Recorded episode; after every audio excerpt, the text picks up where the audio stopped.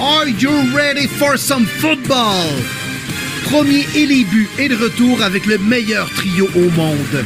David, Monsieur Lion Bleu Gilbert, le professeur de maths et l'importateur de vino, aussi agile qu'une passe de Jared Goff. Martin Marty Bronco Saint-Jean, le courtier immobilier aussi à l'aise qu'un QB des Broncos dans sa pochette avant Wilson. Et William Willie Browns Boivin, le journaliste aussi pertinent qu'une entrevue de Belichick et aussi éthique que les Browns. Let's go! Let's go! Let's go!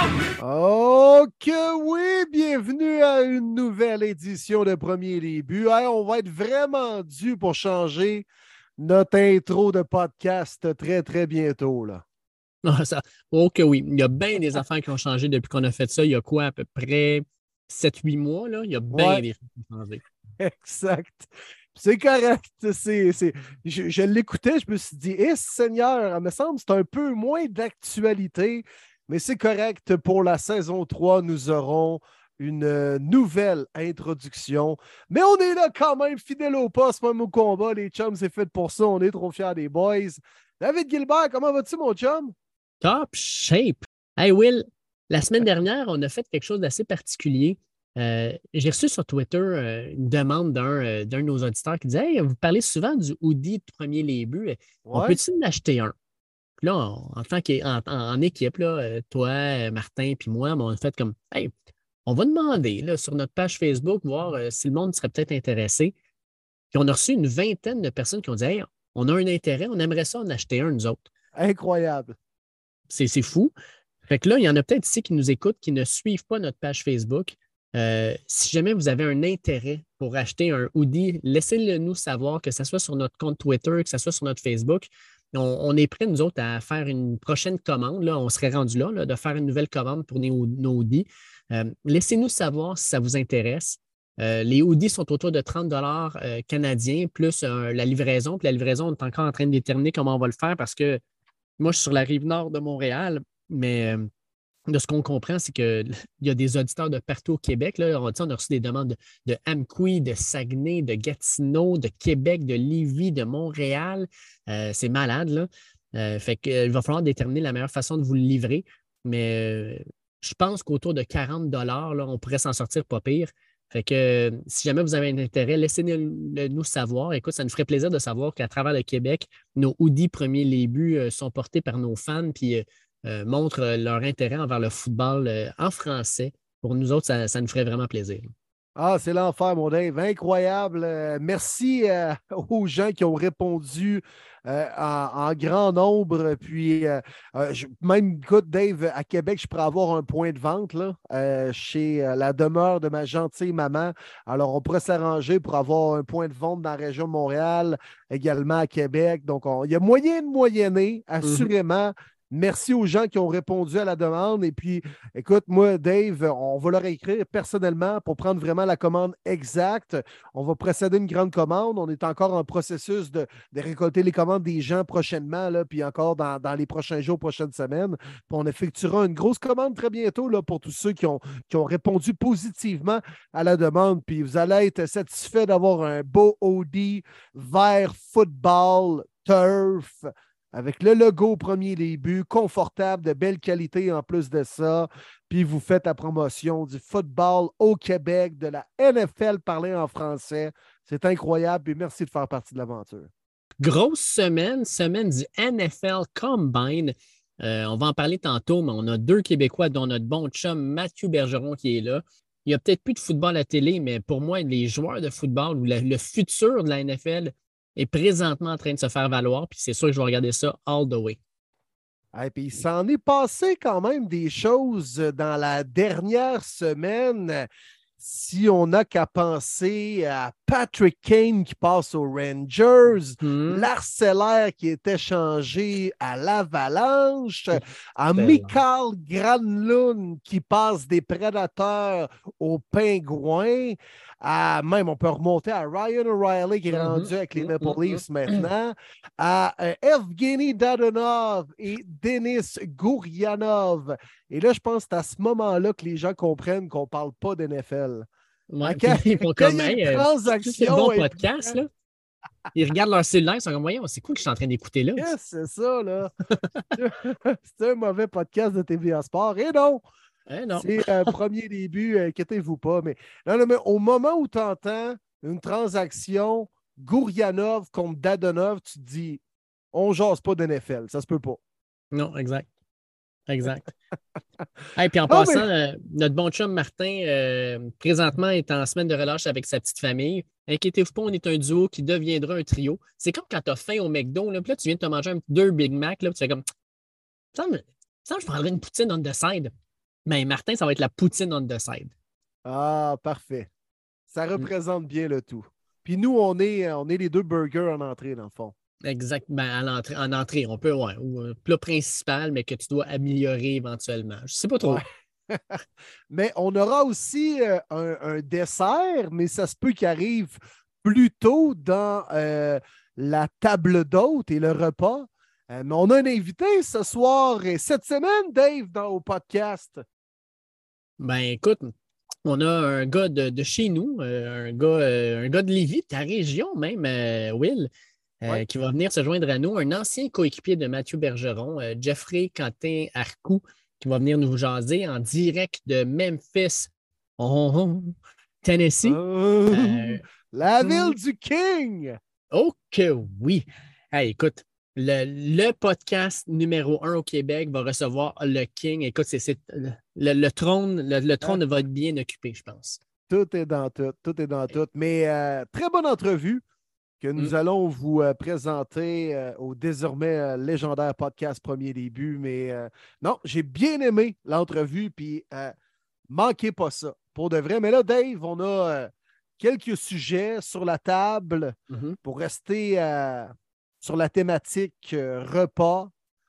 On, on a des sujets, là, tu sais, je veux dire, les plateaux sont pleins. On, on- on- on est quasiment au buffet. Mais sérieux, depuis que la dernière fois qu'on s'est parlé, ça en est passé des choses. Et encore une fois, dans la NFL, on a attendu que le podcast Premier Début soit enregistré Mhm. pour par la suite sortir des nouvelles comme Bobby Wagner et par la suite tous les joueurs qui ont été coupés. C'est correct, on va en parler cette semaine. On, on est là pareil, là, Roger Goodell. Ben oui. là. Hein, Ben tu vas pas te débarrasser de nous autres comme ça, là. Ah, puis moi, j'ai vu les Falcons d'Atlanta. Ah, ouais, vous avez parlé de Marcus Mariota dans Netflix. On va te le couper. Tain, toi. Qu'est-ce que vous avez à dire de ça? Hey, écoute. Mar- ça va être une drôle de série, moi, dire Netflix, quand tu te présentes un joueur qui n'a même plus de domicile après, là, dans une équipe de la NFL. là, il est coupé, Ouais. là, il va aller où? Là? Ouais, mais D'autant plus qu'il nous présente la saison de Marcus Mariota. Mais là, on va vraiment regarder la série, sachant pertinemment que ce gars-là, il ne joue plus pour cette équipe-là. Ouais, ça va être assez, ça va être étrange. Ça va être spécial. On va le regarder pour Patrick Mahomes et sa blonde euh, hystérique euh, sur les bords. Exact. Hey, toi, Will, y a-tu une nouvelle cette semaine qui t'a qui t'a frappé un peu plus que les autres? Une nouvelle que tu trouvais plus importante? Euh, bonne question. Je pense qu'il y a plusieurs dossiers intéressants à discuter. Est-ce qu'il y en a un qui m'a particulièrement touché? Ben, un peu au niveau, mettons, si je vais aller vraiment au niveau personnel avec mon équipe. Euh, on a appris euh, ce qui deviendra probablement officiel à l'ouverture de la nouvelle saison le 15 mars, mais que mes Bruns de Cleveland devraient couper le. euh, couper. On a comme le. On, on fait la traduction, devrait libérer. C'est plutôt ça le terme, hein, Dave, français? Oui, exactement. Devrait couper. Il n'y a pas une coupe de cheveux, là. Mais le maraudeur, John Johnson III, pas Mhm. surpris, aucunement surpris. C'est même, je crois, une bonne décision dans les circonstances, une décision d'affaires, de contrat, d'argent. Euh, c'est un gars qui est aimé par tout le monde. C'est un capitaine. C'était même celui qui appelait les jeux en défensive, mais un rendement très normal qu'un probablement un safety repêché en 3-4e ronde peut te donner avec une cinquantaine de plaqués, puis euh, rien d'extravagant. Donc, clairement, une décision d'affaires et probablement également qu'on s'en va vers une potentielle discussion sérieuse où euh, on pourrait euh, peut-être avoir quelques allègements salarial au niveau du contrat de Deshaun Watson. Mhm. Alors, bien hâte de suivre les dossiers avec ma propre équipe dans les prochaines semaines, mais avec les, nouvelles quand même intéressantes qu'on a eues, Dave, c'est peut-être celle-là qui a piqué le plus ma curiosité là, pour ta part. Moi, je te dirais ce qui se passe avec les Rams de Los Angeles. Euh, une équipe qui, euh, au début de l'année dernière, certains les voyaient encore au Super Bowl. Martin Saint-Jean en premier. Il n'est pas là pour se défendre d'ailleurs. Euh, mais une équipe où il y a eu beaucoup d'incertitudes, où finalement on apprend que bon, Sean McVay revient comme entraîneur. Euh, probablement Karen Donald revient aussi. Euh, Matt Stafford va revenir de sa blessure. Puis là, on a commencé à gérer un peu le cap salarial. Fait que là, on vient d'apprendre que, un, on, on aura pu un Jalen Ramsey, si c'est possible. On va essayer de l'échanger. Fait que on a eu Adam Schefter qui a déclaré qu'il était euh, disponible pour un échange. Euh, on a vu aussi euh, leur secondaire vedette qui lui aussi, fort probablement, va, disparaître du portrait. pour vrai, les Rams, je ne sais pas trop où est-ce que cette organisation-là s'en va, mais deux de leurs meilleurs joueurs, Bobby Wagner et Jalen Ramsey, seront disponibles pour d'autres équipes. Puis moi, ce qui m'intéresse, c'est pas tant ce qui va se passer avec les Rams, mais où ces deux joueurs-là vont arriver parce que ça va être des joueurs d'impact dans leurs nouvelles équipes. Là. Clairement, clairement. Et Wagner, forcé d'admettre que l'expérience avec les Rams, ça n'a pas été un franc succès. Ça n'a pas été un succès au niveau de lui, ses performances. Encore une fois, il est excellent et il a ramassé une centaine de plaqués. Mais, euh, tu sais, lui débarquer avec les champions du Super Bowl. C'est un gars de la Californie. Était content de revenir à la maison. Pensait peut-être, euh, du moins jouer en série, peut-être même avoir la chance de gagner euh, une autre bague du Super Bowl, euh, puisqu'il avait déjà, bien sûr, gagné avec les Seahawks. Mm. C'est spécial un peu la séparation aussi entre les deux. On parle de, de vouloir sauver de l'argent, mais que Wagner était également prêt, lui, à à vouloir sacrer son camp pour avoir là vraiment une chance de gagner. Donc, conclusion, c'est que lui, il pense qu'avec les Rams, il n'y a plus rien à faire là, puis que s'il veut lever à nouveau le trophée Vince Lombardi, ça ne se passera pas avec Sean McVay et les Rams. Mm. C'est ce qu'on peut déduire aussi. Là. Y a-tu des indications aussi qu'Aaron Donald? C'est très discret ce qui se passe avec euh, Donald qui n'a pas fini l'année. Blessure, selon certains rapports, quand même assez sérieuse. Donc, mais tu sais, on n'a pas d'indication. Va-t-il revenir en top shape? Il n'y a rien qui a été euh, pointé à ce niveau-là. Mm-hmm. C'est spécial. Tu as raison, ce qui se passe avec les béliers. Puis, tu sais, pour euh, Wagner, quand le, point saillant de, ton, de ta saison, là, ce qui a fait le plus jaser, c'est quand tu as plaqué le streaker qui se promenait. Euh, ouais, c'est pas une saison très, très, très intéressante. Tu l'as ramassé, par ah contre. Ah, il, ben, il, a eu une bonne saison. Il a eu une bonne saison, lui, personnellement. Là. Mhm, exact. Il a une bonne saison, mais sincèrement, c'est pas ce qu'il cherchait, je pense, quand il a décidé d'aller signer là. Euh, je pense qu'il se disait je rentre dans une équipe qui est championne du Super Bowl et qui va être à nouveau euh, une équipe qui va se battre pour le Super Bowl cette année. Puis écoute, il est là depuis quelques semaines, puis là, tu apprends, oh, Matthew Stafford, il a de la misère avec son épaule. Euh, après ça, les blessures embarquent sur d'autres joueurs, Cooper Cup, Donald ça a été, ça a été difficile. Fait que, tu sais, Jalen Ramsey, c'en est un autre. Jalen Ramsey, je pense que je ne suis pas prêt à dire que ses meilleures années sont derrière lui. Ça reste un gars qui est quand même jeune, qui a énormément de talent, mais par moment, là, le gars, il y a deux fils qui se touchent, il prend pour un autre. on peut se rappeler du match contre, contre les, Seahawks en fin d'année quand il est allé plaquer Geno Smith à la fin euh, du match. des fois, le de Jalen Ramsey, tu te demandes à quoi il pense quand il est sur le terrain, mais pourtant, c'est un gars qui, a du talent, qui, ça, ça sort par les oreilles. Euh, j'ai hâte de savoir où est-ce qu'il va se ramasser. Parce que si surtout avec une bonne équipe, ça peut être le genre de gars qui prend ton équipe et qui l'amène au prochain niveau. Euh, lui, j'ai hâte de voir où est-ce qu'il s'en va. Pour vrai, là, ça, m'intéresse énormément. Euh, je ne sais pas, moi, mais mes Lions bleus, ça les intéresserait d'aller chercher un gars pour euh, mettre de l'autre bord de Jeff Okuda, puis d'avoir lui, Hutchison en avant, puis je ne sais pas, ça pourrait être intéressant. C'est un besoin quand même avec les Lions en plus. Oui, mais à savoir, est-ce qu'on est prêt à, mettre les bidous? Je ne sais pas. C'est pas un gars qui va coûter énormément cher, là. Moi, je pense qu'un choix de 2, un choix de 3, puis les Rams sont prêts à l'échanger. D'accord, mais pour le salaire, je ne sais pas si on est prêt à mettre l'argent en avant pour pouvoir aller le signer. ça, il va demander beaucoup d'argent. Oui, tout à fait. Mais Jalen Ramsey, le genre de joueur comme Odell Beckham, mettons. Excellent comme complément, mais ça ne peut pas être ton meneur. Si c'est un complément, puis euh, il, est motivé à vouloir jouer, il va te donner du maudit bon football. S'il y a la pression d'être un meneur dans une équipe, tu sais, un peu. Euh, euh, qui a quand même des trous un peu partout, puis que tu penses que ce gars-là va amener des joueurs un peu moins bons, euh, puis les amener dans son leadership, d'être un meneur pour eux autres, puis d'être un leader, il ne le fera pas, il s'en calisse. Mais s'il est un complément d'une bonne équipe, d'une bonne défense, comme il l'était lorsque les Rams ont gagné le Super Bowl, il va être utile en calvaire. Oui, exact. Euh, c'est le genre de joueur comme ça. Puis il va être encore utile pour une équipe de la NFL, ça c'est sûr. Moi, je te dis, Jalen Ramsey, là, ça m'écœurerait de le voir là, là. Mais il serait parfait avec les Ravens de Baltimore. C'est le joueur là, parfait pour cette équipe-là mais ça m'écœurait de le voir.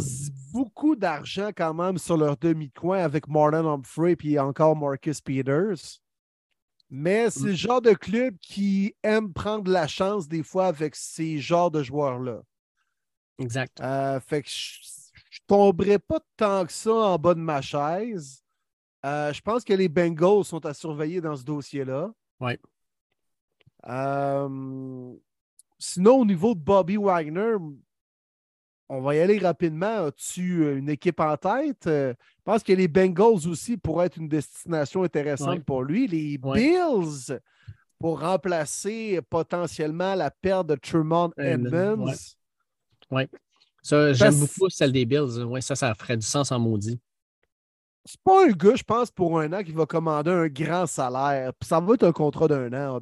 Bobby Wagner, aussi bon soit-il, puis autant de respect qu'on a pour lui, ça reste un, un middle linebacker, puis c'est interchangeable en calvaire dans une NFL de 2023. C'est plate, mais c'est ça. Oui, puis un des auditeurs, Manu Arsenault, nous, parlait de ça justement. Il dit Salut les boys, il y a beaucoup de rumeurs sur Jalen Ramsey et Bobby Wagner avec les Bengals. Croyez-vous qu'un de ces deux joueurs ferait la différence? En, avons-nous vraiment besoin? Merci bon podcast, les chums. Mais écoute, on vient d'en parler un peu, Manu. Les deux sont liés un peu aux Bengals. Puis les Bengals, vous avez une belle défensive, mais euh, j'avoue que tu ajoutes un Jalen Ramsey ou tu ajoutes un, Bobby Wagner à votre défensive, c'est sûr que ça ajoute de l'expérience, ça ajoute aussi un petit peu de star power. Un genre de gars que euh, pour un coordonnateur offensif, tu dois absolument mettre l'emphase sur ce gars-là parce qu'il va être partout autour du ballon. Ça ne peut pas nuire. Euh, moi, je pense que c'est sûr que tu signeras, les Bengals ne signeront pas les deux. Mais ne serait-ce qu'un des deux, ça serait déjà quelque chose d'intéressant. Oui, puis elle est bonne, la défensive des Bengals, mais mm-hmm c'est des joueurs 84-82 overall à Madden. Oui, ouais, effectivement. Tu comprends? Mm-hmm. elle, est, elle est bonne, elle est quand même euh, très bien répartie, mais il n'y a, a, rien de sexy dans ce défensive-là. Là. Mm. Oui, exact.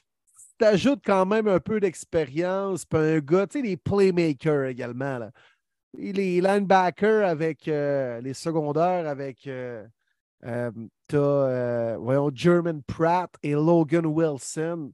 Je les adore, très sous-estimés, mais c'est peut-être pas les gars qui vont te créer le gros jeu au bon moment, comme peut-être Bobby Wagner va te faire en finale de conférence de l'américaine. Oui, ouais, 100% d'accord. C'est ça qui arrive.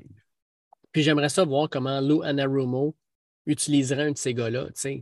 Euh, ce gars-là, il, est incroyable dans la façon dont il prépare les matchs au niveau de la défensive, comment il fait ses ajustements. Tu lui donnes un talent brut comme ça. J'aimerais vraiment ça, savoir comment il l'utilise, puis comment il serait capable de, prendre ce talent-là puis de l'amener au prochain niveau. J'aimerais vraiment savoir ça. Ouais. Puis avec le swag de Joe Burrow, de Joe Chase, ce serait un bon fit. de Trey Hendrickson. Quoi? Swag et Trey Hendrickson dans la même phrase, c'est un blasphème, ça. Ouais, je m'excuse, je m'excuse. Et puis, parlant des Bengals, on a une autre question de Nicolas Baudouin. Il dit Faites quoi si, le, euh, si vous êtes le DG des Bengals avec Joe Mixon? Est-ce que vous le gardez? Est-ce que vous le coupez? Ou est-ce qu'une restructuration de contrat, s'il accepte, ça serait intéressant? Euh, Ils disent, dans le fond, lui, lui, il dit il lui reste deux ans, 12,7 millions de capit cette année et 5,5 de dead de dead euh, money s'il est cote. Écoute, la troisième option de Nick dans sa question est la meilleure selon moi. C'est sûr que ça dépend de Joe Mixon, c'est-à-dire restructuration de contrat, puis il doit être à la baisse. Euh, sinon, euh, c'est pas un gars qui a connu une grosse saison. C'est pas un mauvais porteur de ballon, loin de là. Mais il y a des grosses décisions à prendre au niveau monétaire chez les Bengals prochainement. Mm-hmm. Nick le sait bien mieux que moi, même avec, bien sûr, Joe B. Jamar Chase va demander un pas pire salaire aussi, quand même. Il y a encore du travail à faire au niveau de la O-line. Dans le fond, est-ce que c'est la priorité des Bengals, leur porteur de ballon? Hmm, Je pense a posé la question, c'est y répondre. Puis, même de garder. Hein. non, non, même de garder T. Higgins, là, selon moi, c'est une priorité pour les Bengals. Hein. D'ailleurs, euh, je pense que ça a comme lancé une mode. Hein? Tu as-tu remarqué? quand le, GM des Bengals a dit T. Higgins, on veut le garder, T. Higgins, allez repêcher, vous autres, votre gars, là. mais nous autres, on l'a, on veut le garder. Euh, tout de suite après, le GM des Chargers qui est allé déclarer Keenan Allen, il s'en va nulle part, man. On le garde, on va s'en occuper. Puis tout de suite après, le GM des euh, Ravens a dit Nous autres, Lamar, c'est le gars qu'on veut garder, man. On a besoin d'un corps arrière, c'est notre corps arrière. On est dans une ligue de corps arrière, c'est notre gars. Moi, je pense que là, il y a comme, euh, il a comme lancé une petite mode de on va protéger nos gars. Tu sais. Tu as raison, très bon point. Puis euh, je pousse cette réflexion-là plus loin, qui n'a pas nécessairement un lien avec les cas des joueurs actifs dont tu viens de nommer, mais il y a des rumeurs euh, au fait que les Bears seraient peut-être prêts à échanger Justin Fields pour repêcher un corps arrière de l'encan 2023. Je prends juste cet exemple-là pour dire, tu sais, des choix, là, tu sais jamais ce que tu repêches. Jamais. Jamais, jamais, jamais. Ouais, mais lui, il était bon. Puis, on peut en nommer jusqu'à demain matin des exemples. Oui, ça peut fonctionner. Là. Il y en a des exemples positifs comme il y en a des négatifs. Là. il, y a, deux côtés d'une médaille. Mais moi, repêcher quand même un guess, c'est toujours un guess, un choix au repêchage.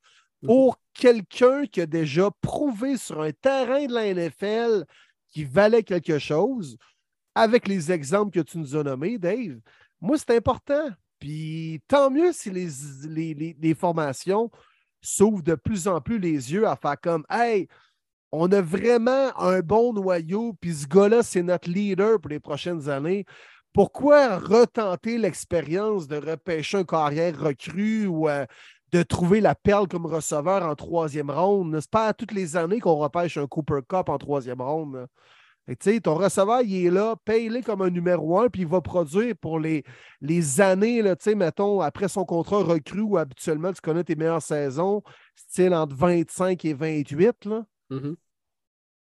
J'aime ça, moi. Si la tendance peut changer, tant mieux, parce que ça reste toujours, toujours un pari, le repêchage. Oui, exactement. 100% euh, d'accord avec toi là-dessus. Moi, j'ai bien de la misère avec le monde qui disent Ah, on va en, on va en repêcher un autre, on va repêcher son, on va repêcher son successeur. Comment tu peux être sûr que le gars que tu repêches va être capable de bien s'adapter à sa vie de nouvelle, euh, nouveau receveur numéro un ou nouveau corner numéro un de ton équipe? Comment tu sais qu'il va être capable de produire? Comment tu sais qu'il n'y aura pas la grosse tête avec le gros contrat? Tu le sais pas, ça. Tu le sais pas. Fait soit que tu joues un petit peu avec un meilleur salaire, puis tu laisses ton gars euh, qui a prouvé qu'il était bon dans la NFL, ou soit que tu joues les dés, puis tu ne sais jamais sur quoi tu vas tomber. Puis on peut, euh, on peut en témoigner, toi et moi, Dave, Mhm. avec les Bruns et les Lions Bleus. Parce que c'est deux équipes qui ont repêché dans le top 5, dans le top 10 dans les dernières années. Puis habituellement, c'est des choix sûrs, ça. Puis oui, c'est souvent peut-être des morons et des incompétents qui ont fait ces choix-là, j'en conviens. Mais en même temps, il n'y a rien de sûr. Même si tu repêches dans le top 5 pendant 58, là, tu peux peut-être juste pogner un joueur par temps là-dedans. Ah, écoute, là, ben, là, les Lions, là, depuis 2018, on repêche bien. Là. Nous autres Mais aussi. ça. Nous autres aussi. Ah, écoute, là, on a repêché dans le top 10 là, Eric Ebron, Ezekiel Ansa. Euh, on a repêché, bon, oui, Andekomonsu, c'était pas trop compliqué. Là. Matthew Stafford, c'était le numéro un. Mais tu sais, euh, on, a, on, a manqué de notre coup à quelques reprises aussi. Le Mike Williams, pas le Mike Williams des Chargers. Là, on avait là, Mike Williams qui n'a pas joué longtemps dans la NFL. Ernie Sims, ça n'a pas été fort fort. Euh, Roy Williams, le receveur de Texas, c'était pas fort fort. Charles Rogers, c'était pas fort fort. Joey Harrington, c'était pas fort fort. Ouais, c'est ça. Des- T'essaies, mais c'est pas tous les jours que tu tombes sur le, le Non. fameux bon filon qui te permet d'avoir une, une- une concession qui va se développer. là. Non, écoute, euh, c'est ça. Je suis pas obligé de commencer à faire la liste là, euh, du côté des Browns. Là. Je sais ce que, c'est ce que vous attendiez, les gens à l'écoute, là, mais là, c'est parce qu'on va être encore. le goût. Là. On va être encore ici demain matin. C'est parce que Attends, tu je la commencerai pas la liste. Là. non, non. Moi, je suis là. là. Je, là. Attends, je l'ai dans Admettons, deux là, secondes. une bonne colle que tu pourrais me poser, là, mettons, le plus grand flop de l'histoire récente des Browns. là. Hmm. C'est embêtant. Hmm. Moi, je Ben, dirais Trent Richardson. Ouais, ouais, ça, ça, ça a Tu vraiment du bon tu sens. vas me dire, tu vas me dire Johnny Manziel, mais Johnny Manziel, c'est quand même un 22e choix au total. Ben, Justin Gilbert, huitième Ouais, au total. Mais Trent Richardson, c'est troisième. Là. Oui, ouais, Il a connu une saison de 14 ou 15 touchés, puis par la suite, un fuck all! Ah, écoute, Courtney Brown, c'est pas pire flop, ça avec. Hein? Ah, écoute, ah ouais. Dans ces années-là, on était bon, là. Puis des euh, Tim Couch. Tim Couch. Tim- Hey, tu oui. tu choisis premier overall deux années de suite, puis tu te retrouves avec Tim Couch puis Courtney Brown. Ouh là là. Eh, Seigneur. Prochain Mhm. appel. Et voilà. Fait qu'on sait c'est quoi. On sait c'est quoi. Fait qu'on fait confiance à du talent établi. C'est ça, exact. Mais exactement, je suis d'accord. Tu sais, actuellement, il y a des receveurs comme peut-être Mike Evans et DeAndre Hopkins qui sont disponibles. Ça dépend, tu es rendu où dans la structure et dans ton plan au niveau organisationnel. Si tu penses gagner dans quatre ans, ça ne te donne rien de donner un choix de trois pour Mike Evans. Mais mettons que les Browns, ça leur tente de payer un choix de trois pour Mike Evans.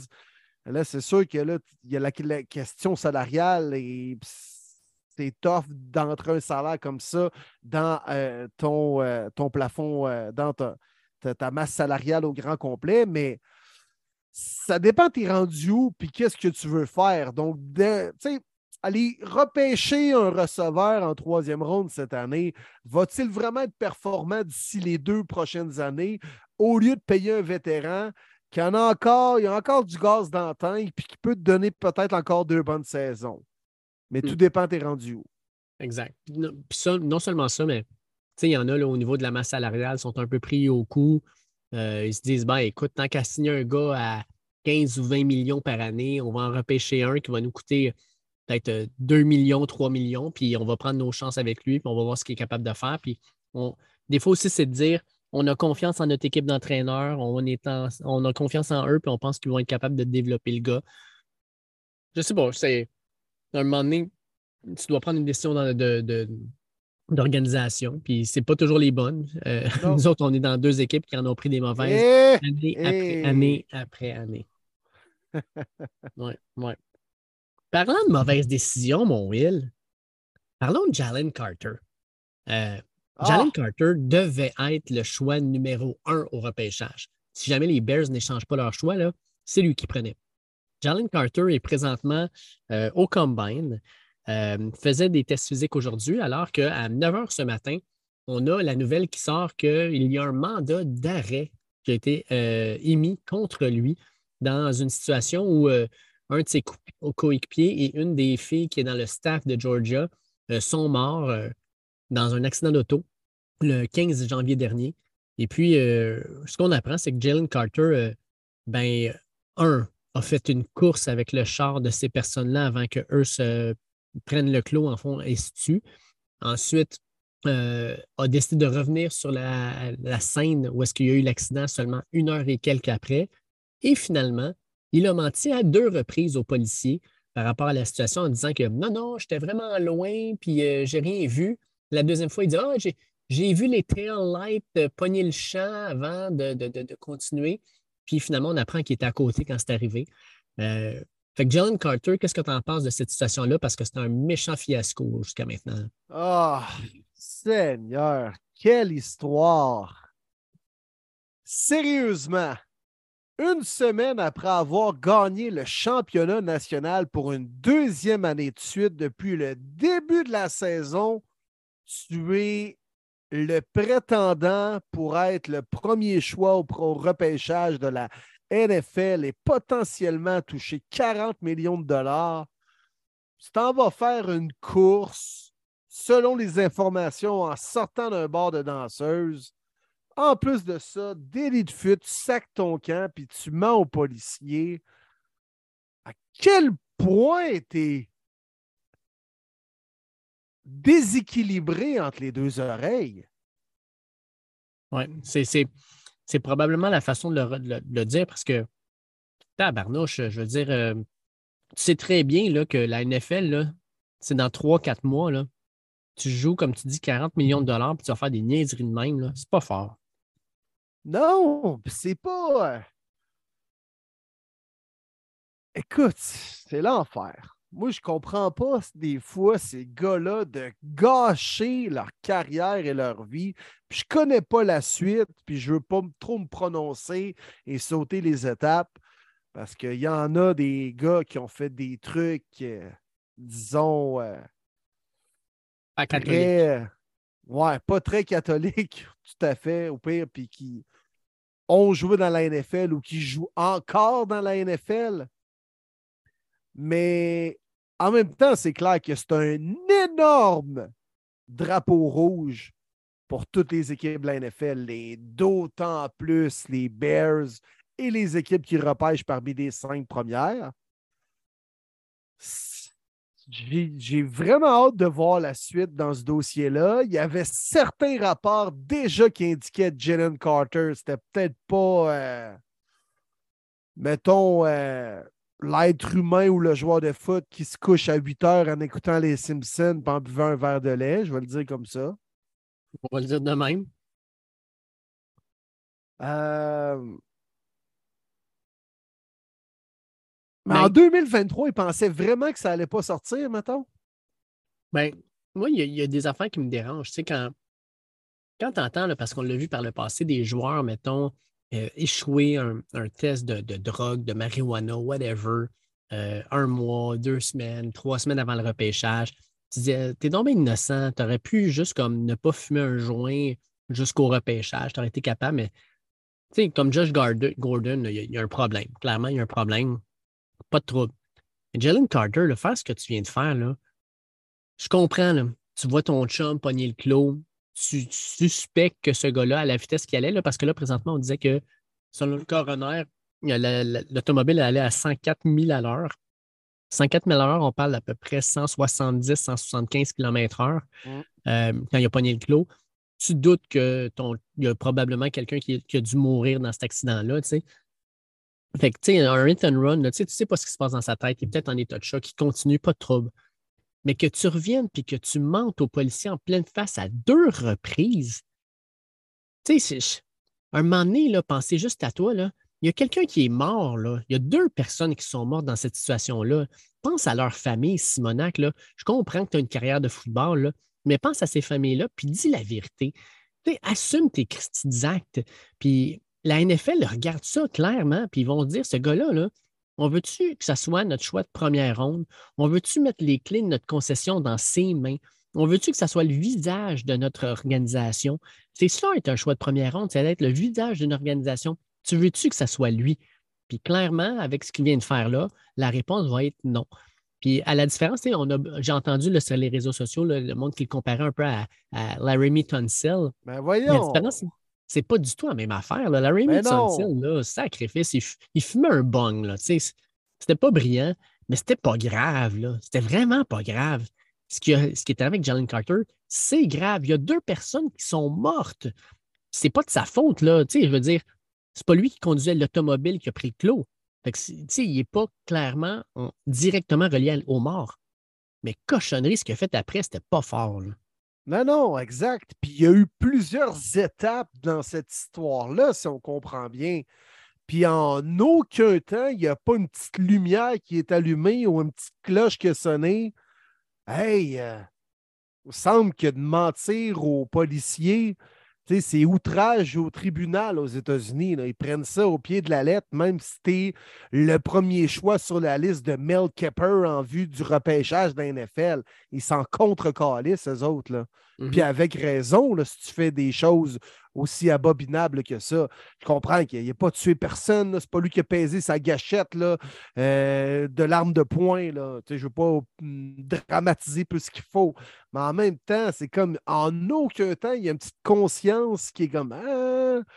ou en aucun temps, tu penses que en crachant à l'air d'une certaine façon, ça ne va jamais te retomber en pleine face? Hum. c'est vraiment étrange il a fait une erreur, puis il a mal réagi, puis il a même continué à amplifier son erreur en voulant la camoufler, en voulant se dissocier de ça. C'est un énorme drapeau rouge pour toutes les équipes de la NFL. Puis j'ai bien l'impression que Dave, ça s'enligne pour changer complètement l'issue du repêchage, du moins du top 10. Là. Non, ça, c'est clair.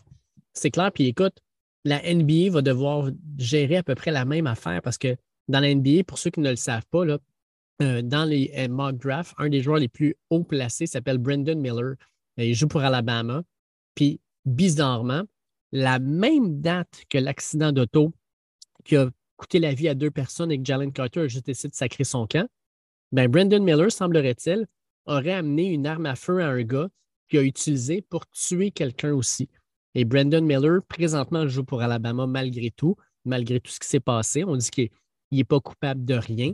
Reste que euh, dans son comportement, Brandon Miller, il y a beaucoup de questions. Écoute, au dernier match, il est arrivé, puis un gars qui l'a, euh, dans la célébration de début de match, là, où est-ce que les gars sont présentés, un de ses coéquipiers s'est placé devant lui. Il a ouvert les bras Brandon Miller, puis il fait, ils ont fait comme un fake, euh, sais, chercher, là, dans le fond, s'il y a une arme à feu sur lui. Là. il a fait ça.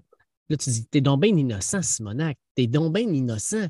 C'est qui qui a réfléchi à ça, qui s'est dit, ça serait une bonne idée de faire ça au début du match, hein, après tout ce qui s'est passé? Même principe. Brendan Miller était un choix probablement qu'on considérait comme un top 5. Plus sûr qu'il va être top 5, tout comme Jalen Carter, plus sûr qu'il va être dans le top 10 non plus.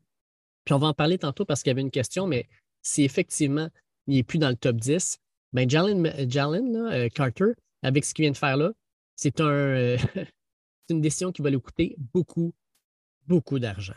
Oui, exactement.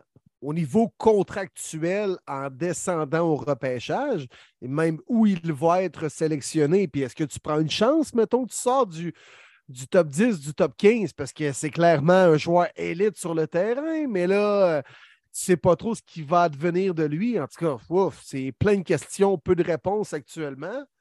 J'ai bien hâte de voir. Moi, ça me fait halluciner, Dave, tout le temps. Ça me fait halluciner. Les gars qui ont un talent inné sont supérieurs euh, sur les autres, euh, sur le terrain, puis ils scrapent ça le temps d'un moment.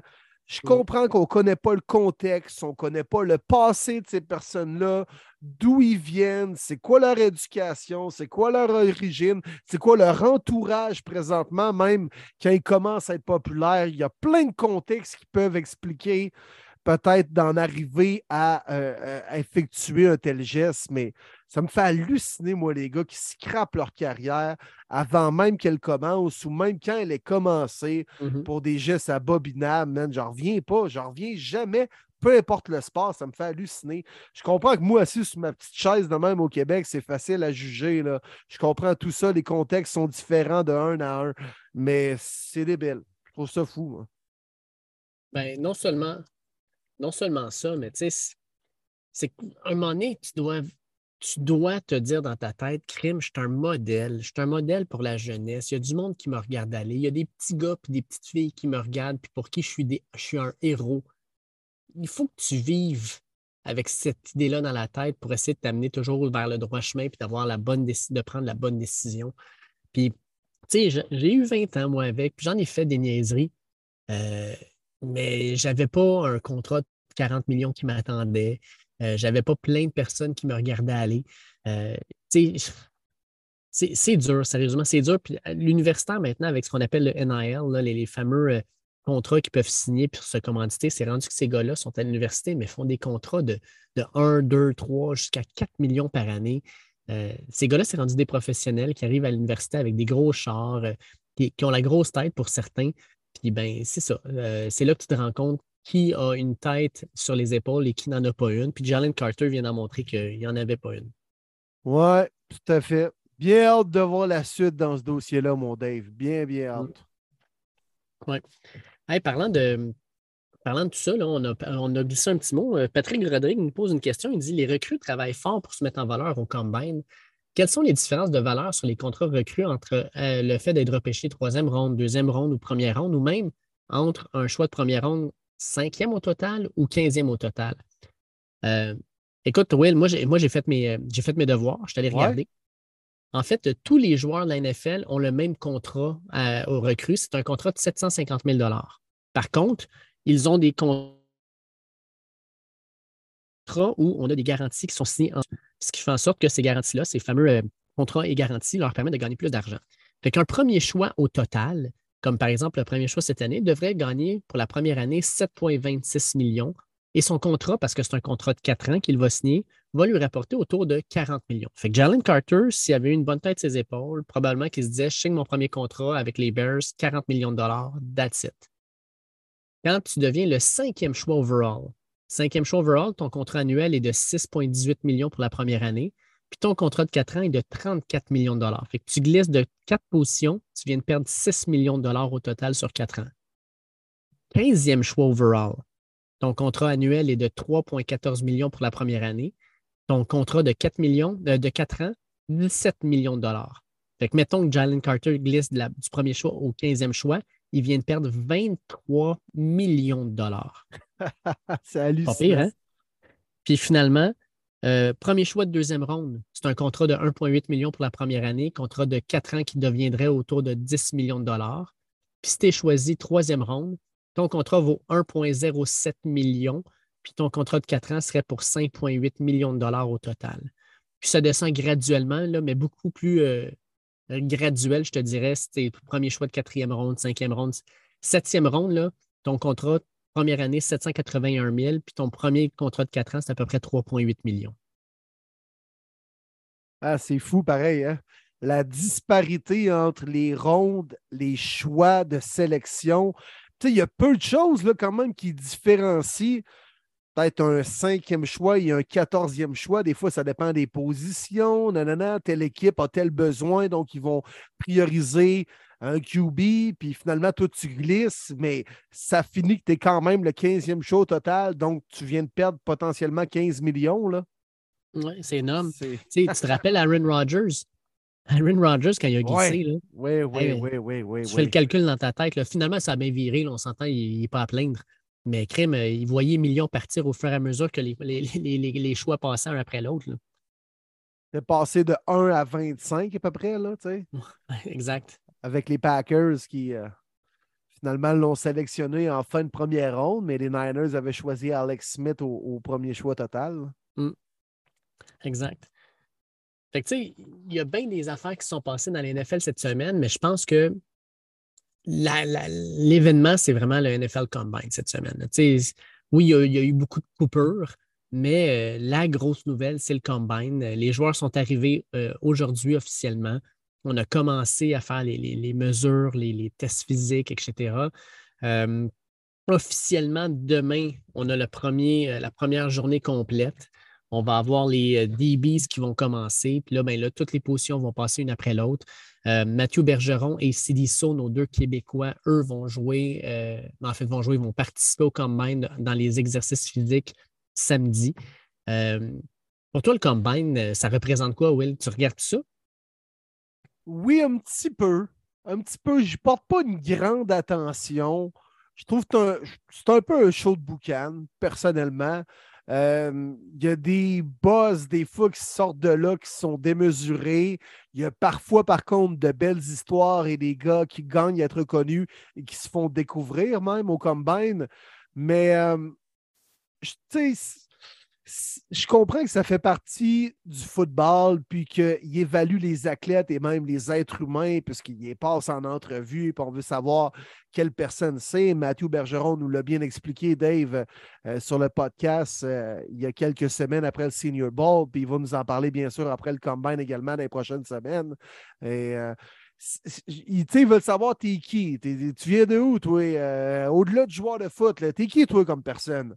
Ça, c'est parfait. Il repêche des êtres humains. Mais souvent, je trouve dans le combine, on est loin vraiment de ce que tu peux apporter sur le terrain durant un vrai match de foot. Mhm. Je comprends que les capacités athlétiques sont importantes dans le monde du foot parce que, ultimement, c'est des confrontations un contre un, c'est des questions de, de, de, centièmes de seconde, de secondes. C'est important. Tous les détails sont importants, donc tout est technique mais en même temps, tu sais, le feeling de la game. Là. Tu sais, euh, Jonathan Drouin, il est bien bon là, à dribbler autour d'un cône avec la rondelle, mais en situation de match, il vaut fuck all. Fait que moi, j'aime ça voir les joueurs en situation de match. Mais je comprends que c'est une étape importante, mais pour que ça en vaut, William Boivin met pas tant d'importance à ça. Maintenant, regarde, on a une question par rapport à ça. Euh, Samuel Sirois nous demande euh, ça serait le fun que vous fassiez un petit topo sur les meilleures et pires performances de l'histoire du Combine. Ça serait cool. 100% euh, d'accord avec toi, Sam. Euh, toi, Will, est-ce qu'il y a une performance positive ou négative du Combine qui t'a marqué dans les histoires où tu as regardé?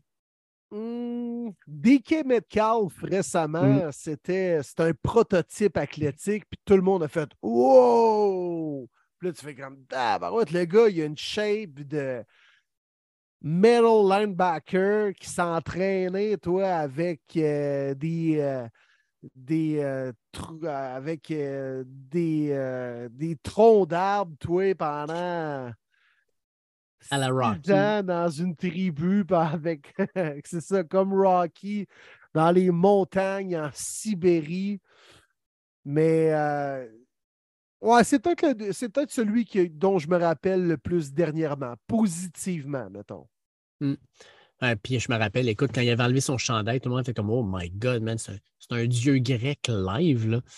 Euh, puis je ne sais pas si tu te rappelles, la, grande question, c'était de se dire OK, le gars, il est capable de courir en ligne droite, mais il est capable de courir un tracé? Je ne suis pas encore capable de dire qu'il est capable de courir un tracé, mais il court en tabarnouche. Et peut-il attraper un ballon? Ça, c'est fait. Mais il avait quand même glissé au repêchage alors qu'on parlait de lui après le combine parce qu'il avait explosé les tests comme un éventuel choix top 15. Et finalement, il a quand même glissé jusqu'en fin de deuxième ronde. Il y a souvent un buzz après le combine. On va clairement le ressentir la semaine mm-hmm. prochaine. Dave, tu le sais même plus que moi. Il y a des joueurs qui vont monter là, outrageusement dans les classements. Le whoop, ça va revenir à la normale quand même un, trois semaines avant le repêchage. Puis habituellement, la logique est quand même respectée venant le temps du repêchage fin avril. Mais là, il va y avoir un boss d'ici les deux prochaines semaines pour bien des gars. Ah, c'est clair. Écoute, moi, il y a deux noms qui me viennent en tête pour le repêchage. Là. Premièrement, Vernon Davis, euh, Titan, euh, qui a été repêché par les 49ers. Écoute, il avait couru un 4.38 aux 40 verges. Tout le monde se disait ça n'a pas de bon sens qu'un Titan de cette shape-là soit capable de courir comme ça. Euh, ça lui avait permis d'être repêché quand même assez rapidement. Puis, tu sais, dans les histoires, là, Mike Mamula, en 96, euh, c'est un defensive end. Il a fait 26 bench press, mais surtout, il y a eu 49 sur 50 au test Wonderley, qui est un test d'intelligence. Écoute, il y a eu un 50 sur 50 dans toute l'histoire de la NFL. Fait qu'un 49 sur 50, c'est-à-dire que le gars, il est ultra brillant. Tellement que les équipes étaient intriguées par lui. On décide de le repêcher avant deux gars euh, Ça va peut-être te dire quelque chose. Là. Warren Sapp puis Derek Brooks. Euh, ouais. Puis Mike Mamula, il n'a jamais rien fait. Ouais. Puis les deux gars devant qui a été repêché, c'est deux gars qui sont ramassés au Hall of Fame. Aïe, aïe. Tout ça parce qu'il y avait un bon test d'intelligence. ça, c'est Ryan Fitzpatrick qui avait explosé ce test-là. Oui, 48 sur 50, lui venant de Harvard. Euh, c'est un des meilleurs scores de l'histoire aussi du Wonder Lake. si je peux parler des pires performances, là, il y a des noms qui me viennent en tête. Andrew Smith, euh, un offensive lineman de Bama qui a fini sixième overall, mais on pensait qu'elle allait sortir premier. Il s'est pointé au combine. Finalement, il a décidé de sacrer son, son camp du combine, mais il n'a donné aucune information à personne. Il est juste parti. Tout le monde est comme, il? Qu'est-ce qu'il fait? Puis là, il y en a qui disent, ah, il, y a des problèmes d'anxiété, puis Mais il a juste sacré son camp, puis à cause de ça, il a passé de premier à sixième. Puis il n'a pas connu une grosse, une grosse carrière non plus dans la NFL, mais ça, ça avait fait beaucoup jaser. Euh, Maurice Claret, euh, le porteur de ballon d'Ohio State, euh, qui avait décidé de ne pas jouer sa dernière année parce qu'il voulait tenter de changer le règlement de la NCAA pour pouvoir rentrer plus rapidement dans la NFL. Ça n'avait pas fonctionné. Il avait couru 4,78 aux 40 verges, puis il avait arrêté après, il n'avait fait aucun autre exercice alors qu'il devait le faire. Puis clairement, toutes les équipes l'ont vu aller en disant comme OK, problème, il y, a, des problèmes de, personnalité. Ce gars-là, il a un problème entre les deux oreilles. Puis jamais finalement vraiment percé dans la NFL. Puis un gars qui a peut-être percé, Fred Smoot, un cornerback, euh, lui, en fait, il est arrivé au bench, il a pris à bord, il a fait une répétition, il a replacé à bord, il a fait Bon, ben, j'ai fait ma job, il est parti. On n'avait jamais vu ça.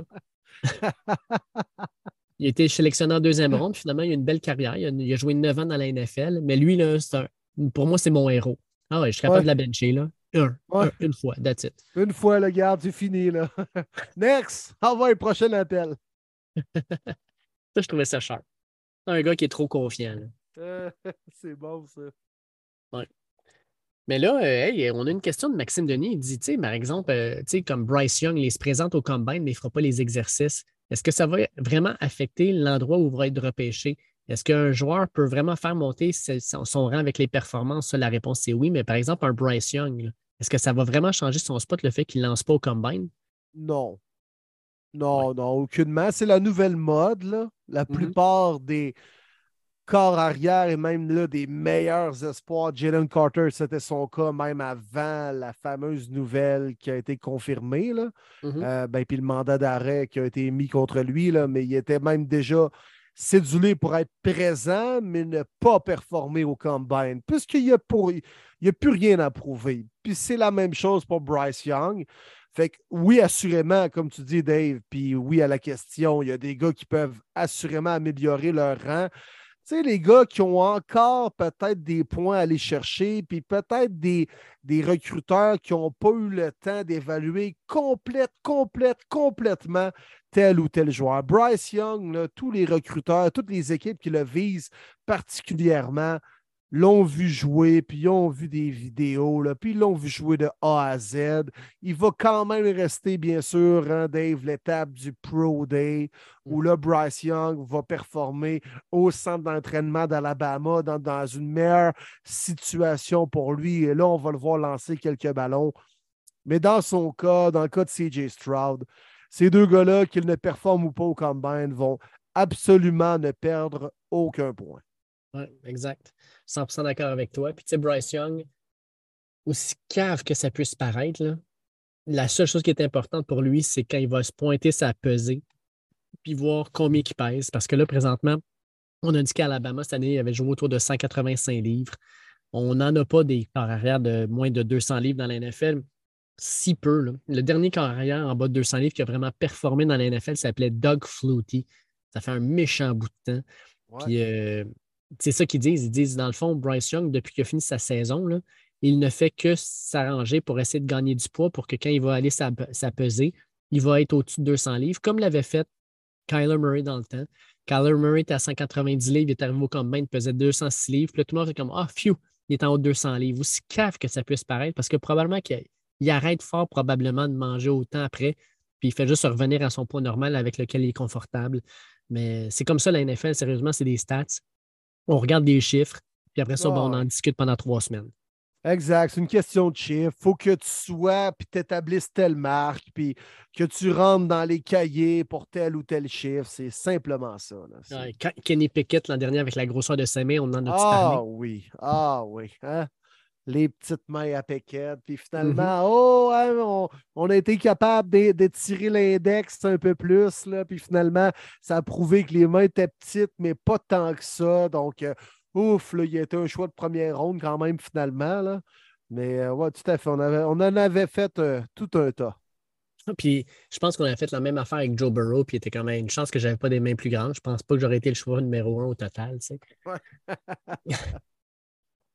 ouais, fait que, tu sais, puis écoute, on avait même euh, notre chum Mathieu Labbé qui nous avait posé la question. Il dit Question pour demain, le fait que certains joueurs ne feront pas le combine comme Anderson ou Jalen Carter, est-ce que ça change de quoi? Est-ce que c'est pas pour faire une niaiserie? Mais Jalen Carter, il l'a fait pas mal avant, sa niaiserie, mais elle a sorti au combine. Fait que oui, ça a eu un impact. ah non, exact, exact. En même temps, c'est quoi? C'est un risque de blessure supplémentaire aussi. Là. Oui, ça, c'est sûr. je veux dire, tu cours le 40 verges puis tu t'éclates le, le, quad en arrière. Là tu n'auras pas plaisir, tu n'auras pas de fun là. Ouais, puis toutes les équipes et les recruteurs ont déjà les chiffres de Jalen Carter, de Will Anderson au niveau du 40 verges, au niveau du T-test, au niveau des sauts, au niveau de la mensuration. Ils ont tous déjà ces chiffres-là. Là. Mhm. Exact. Hey, Frank Clément nous posait la question pour quelle raison le combine a toujours lieu à Indianapolis? Euh, écoute, euh, Frank, j'ai fait, ben, écoute, j'ai fait les recherches. Euh, premièrement, il faut comprendre qu'en 82, Indianapolis n'avait pas encore d'équipe de la NFL, mais il y avait la compagnie National Football Scouting qui était là, puis qui faisait des camps pour les équipes qui étaient membres de leur association. En 85, le NFS a décidé de prendre les deux autres camps qui avaient lieu, des regrouper en un seul, puis c'est là que ça s'est appelé le Combine. Ils en ont fait un en Arizona, un en Nouvelle-Orléans, puis après ça, en 87, ils sont venus à Indy. Puis ils ont décidé de rester à non seulement parce que ben, le National Football Scouting avait vraiment comme son, pied à terre là, mais surtout parce que, on a parlé tantôt, Will, mais Indianapolis, c'est quand même central, c'est en plein milieu des États-Unis. C'est comme égalitaire pour la côte Est, la côte Ouest, le Midwest aussi. Puis en 2008, ben, le Lucas Oil Stadium, quand ils l'ont construit, ils l'ont construit aussi avec en tête le Combine. Fait que c'est un endroit où, oui, tu as le stade de football, mais il y a des salles de réunion, il y a beaucoup d'espace pour accueillir les médias, pour les, salles d'entraînement, etc. Fait que même le stade a été pensé en fonction du Combine. Fait que c'est pour ça qu'on l'a tenu là. Présentement, euh, ça va être là jusqu'en 2025. Euh, Indianapolis disent que les retombées monétaires du Combine, c'est pas loin de 9 millions pour la ville. Ils sont là jusqu'à jour. C'est énorme, là. Ah, il y a des, quand même, écoute, il y a des joueurs qui se pointent là, les recruteurs, puis les, le personnel des 32 équipes. Mm-hmm. Et euh, aussi, il y a des fans, il y a des fans de foot qui se pointent là. là. C'est, euh, un gros événement, là, clairement, au niveau footballistique au, aux États-Unis. C'est big. Oui, exact. C'est énorme. Fait que, c'est sûr que les, les hôtels, c'est plein, les restaurants, les bons restaurants, on s'entend, on ne parle pas du, du, Burger King au coin de la rue principale. Les très bons restaurants sont tous complets cette semaine-là. C'est de la bonne business. Fait que c'est sûr qu'ils vont se battre pour garder cet événement-là, Andy. Mais là, jusqu'en 2025, c'est sûr, c'est là. Après ça, on verra. Écoute, Will, euh, moi, je voulais prendre le temps de, de, présenter l'entrevue rapidement. On va avoir dans quelques secondes avec nous euh, euh, Jeffrey Quentin-Arcu, coup plutôt. Euh, bien content de le recevoir. Un gars de Lévis, un gars de, ton coin, Will. Fait que je suis très content de pouvoir avoir ce gars-là avec nous autres. Euh, écoute, on a eu Mathieu Bergeron avec nous autres euh, depuis deux ans. c'est un gars qui a passé par Syracuse. Jeffrey était à, Syracuse avant de transférer à Memphis. Puis l'an prochain, ben, j'espère que Jeffrey va rester avec nous autres aussi, puis va faire quelques entrevues parce que toujours le fun d'avoir des gars de la NCA, des Québécois qui performent aux États-Unis puis qui s'en vont justement peut-être vers les grandes ligues avec nous autres. Fait que bien content de pouvoir l'avoir. Ouais, puis des gars qui gagnent à être connus, souvent, je trouve qu'on n'entend pas assez parler. Des gars qui ont des beaux parcours, qui ont de quoi dire en plus de ça. C'est le cas avec notre invité cette semaine, mon Dave. Puis euh, je pense que c'est la première, mais certainement pas la dernière jasette qu'on va avoir avec lui. Ben, en tout cas, je le souhaite. Fait qu'écoutez, euh, sans plus attendre, on vous présente euh, notre invité, puis on lance l'entrevue à l'instant on est honoré sur le podcast Premier les de recevoir aujourd'hui un gars de chez nous, un gars de Lévis, un gars qui a fait son cégep ici, son secondaire ici avant de transférer vers l'université.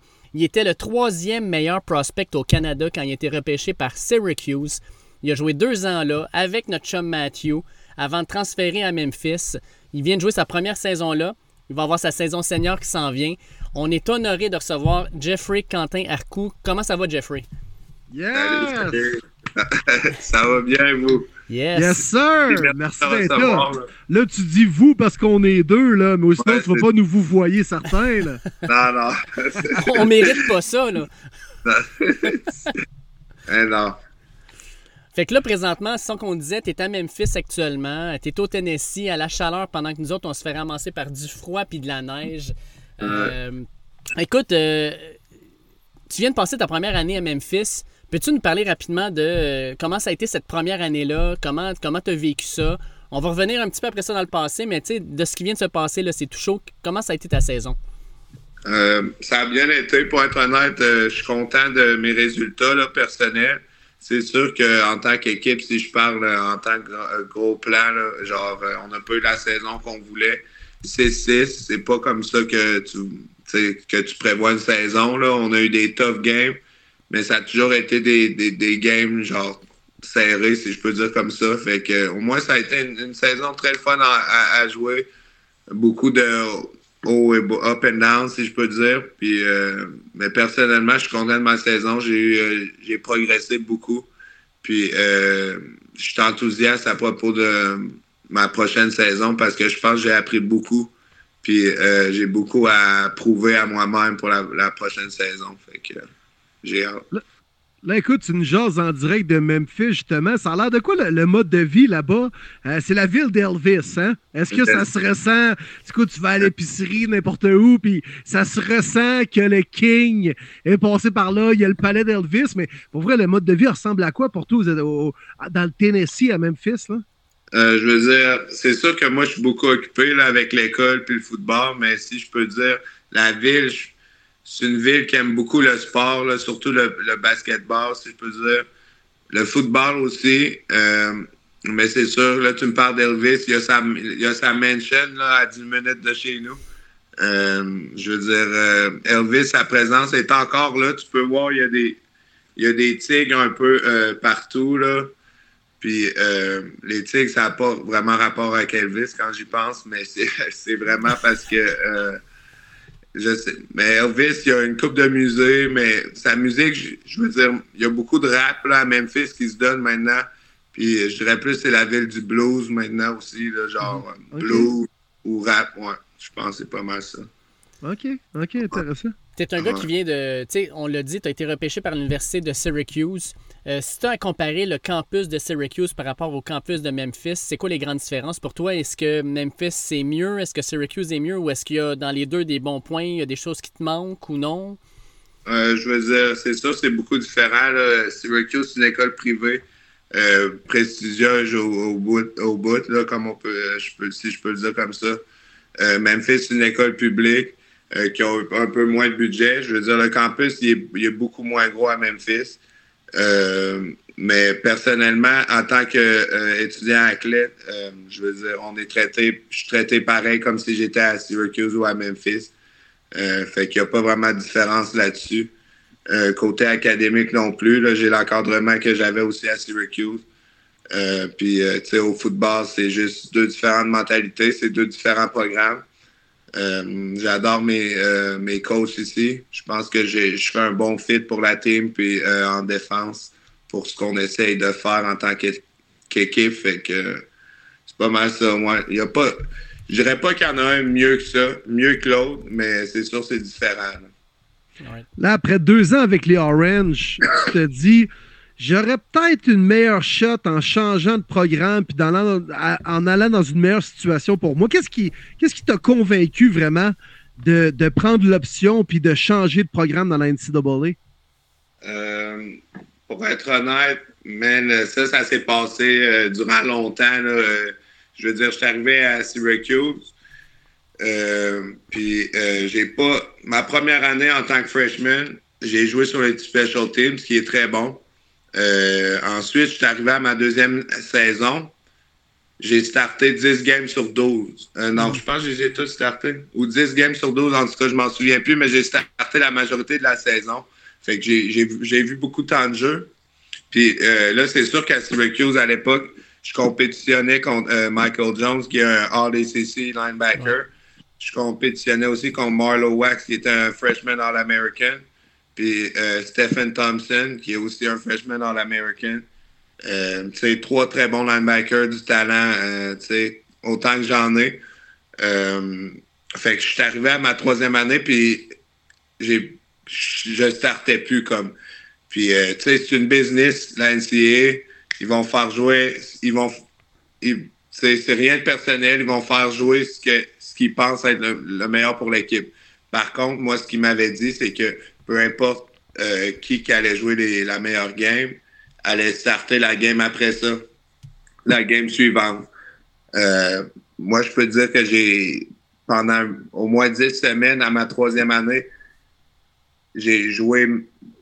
Je veux pas dire que j'ai outplayed un des linebackers ou je veux pas pointer de finger, je veux pas, euh, tu sais, je sais pas ça que je veux faire, mais je pense que j'ai pas eu la. Je trouve qu'ils m'ont comme menti à des places où, tu sais, pas dit la vérité ou puis euh, la NCA, c'est du football qui est très différent du Québec. Euh, c'est pas la même. Euh,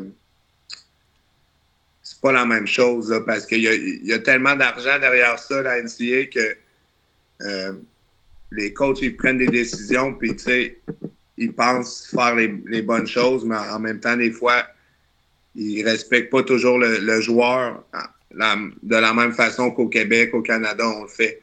Puis, euh, tu sais, c'est juste arrivé à des moments où que je trouvais que mon coach, il, je trouvais qu'il était juste pas franc avec moi. Fait que euh, j'ai décidé de changer d'équipe. Puis, euh, écoute, je regrette zéro mon choix. Syracuse, je regrette zéro mon choix d'avoir été là non plus. Ils m'ont appris, ils m'ont donné des choses, ils m'ont donné du knowledge que j'utilise encore aujourd'hui. Puis, j'ai fait la connaissance des gens que je vais avoir dans mon cercle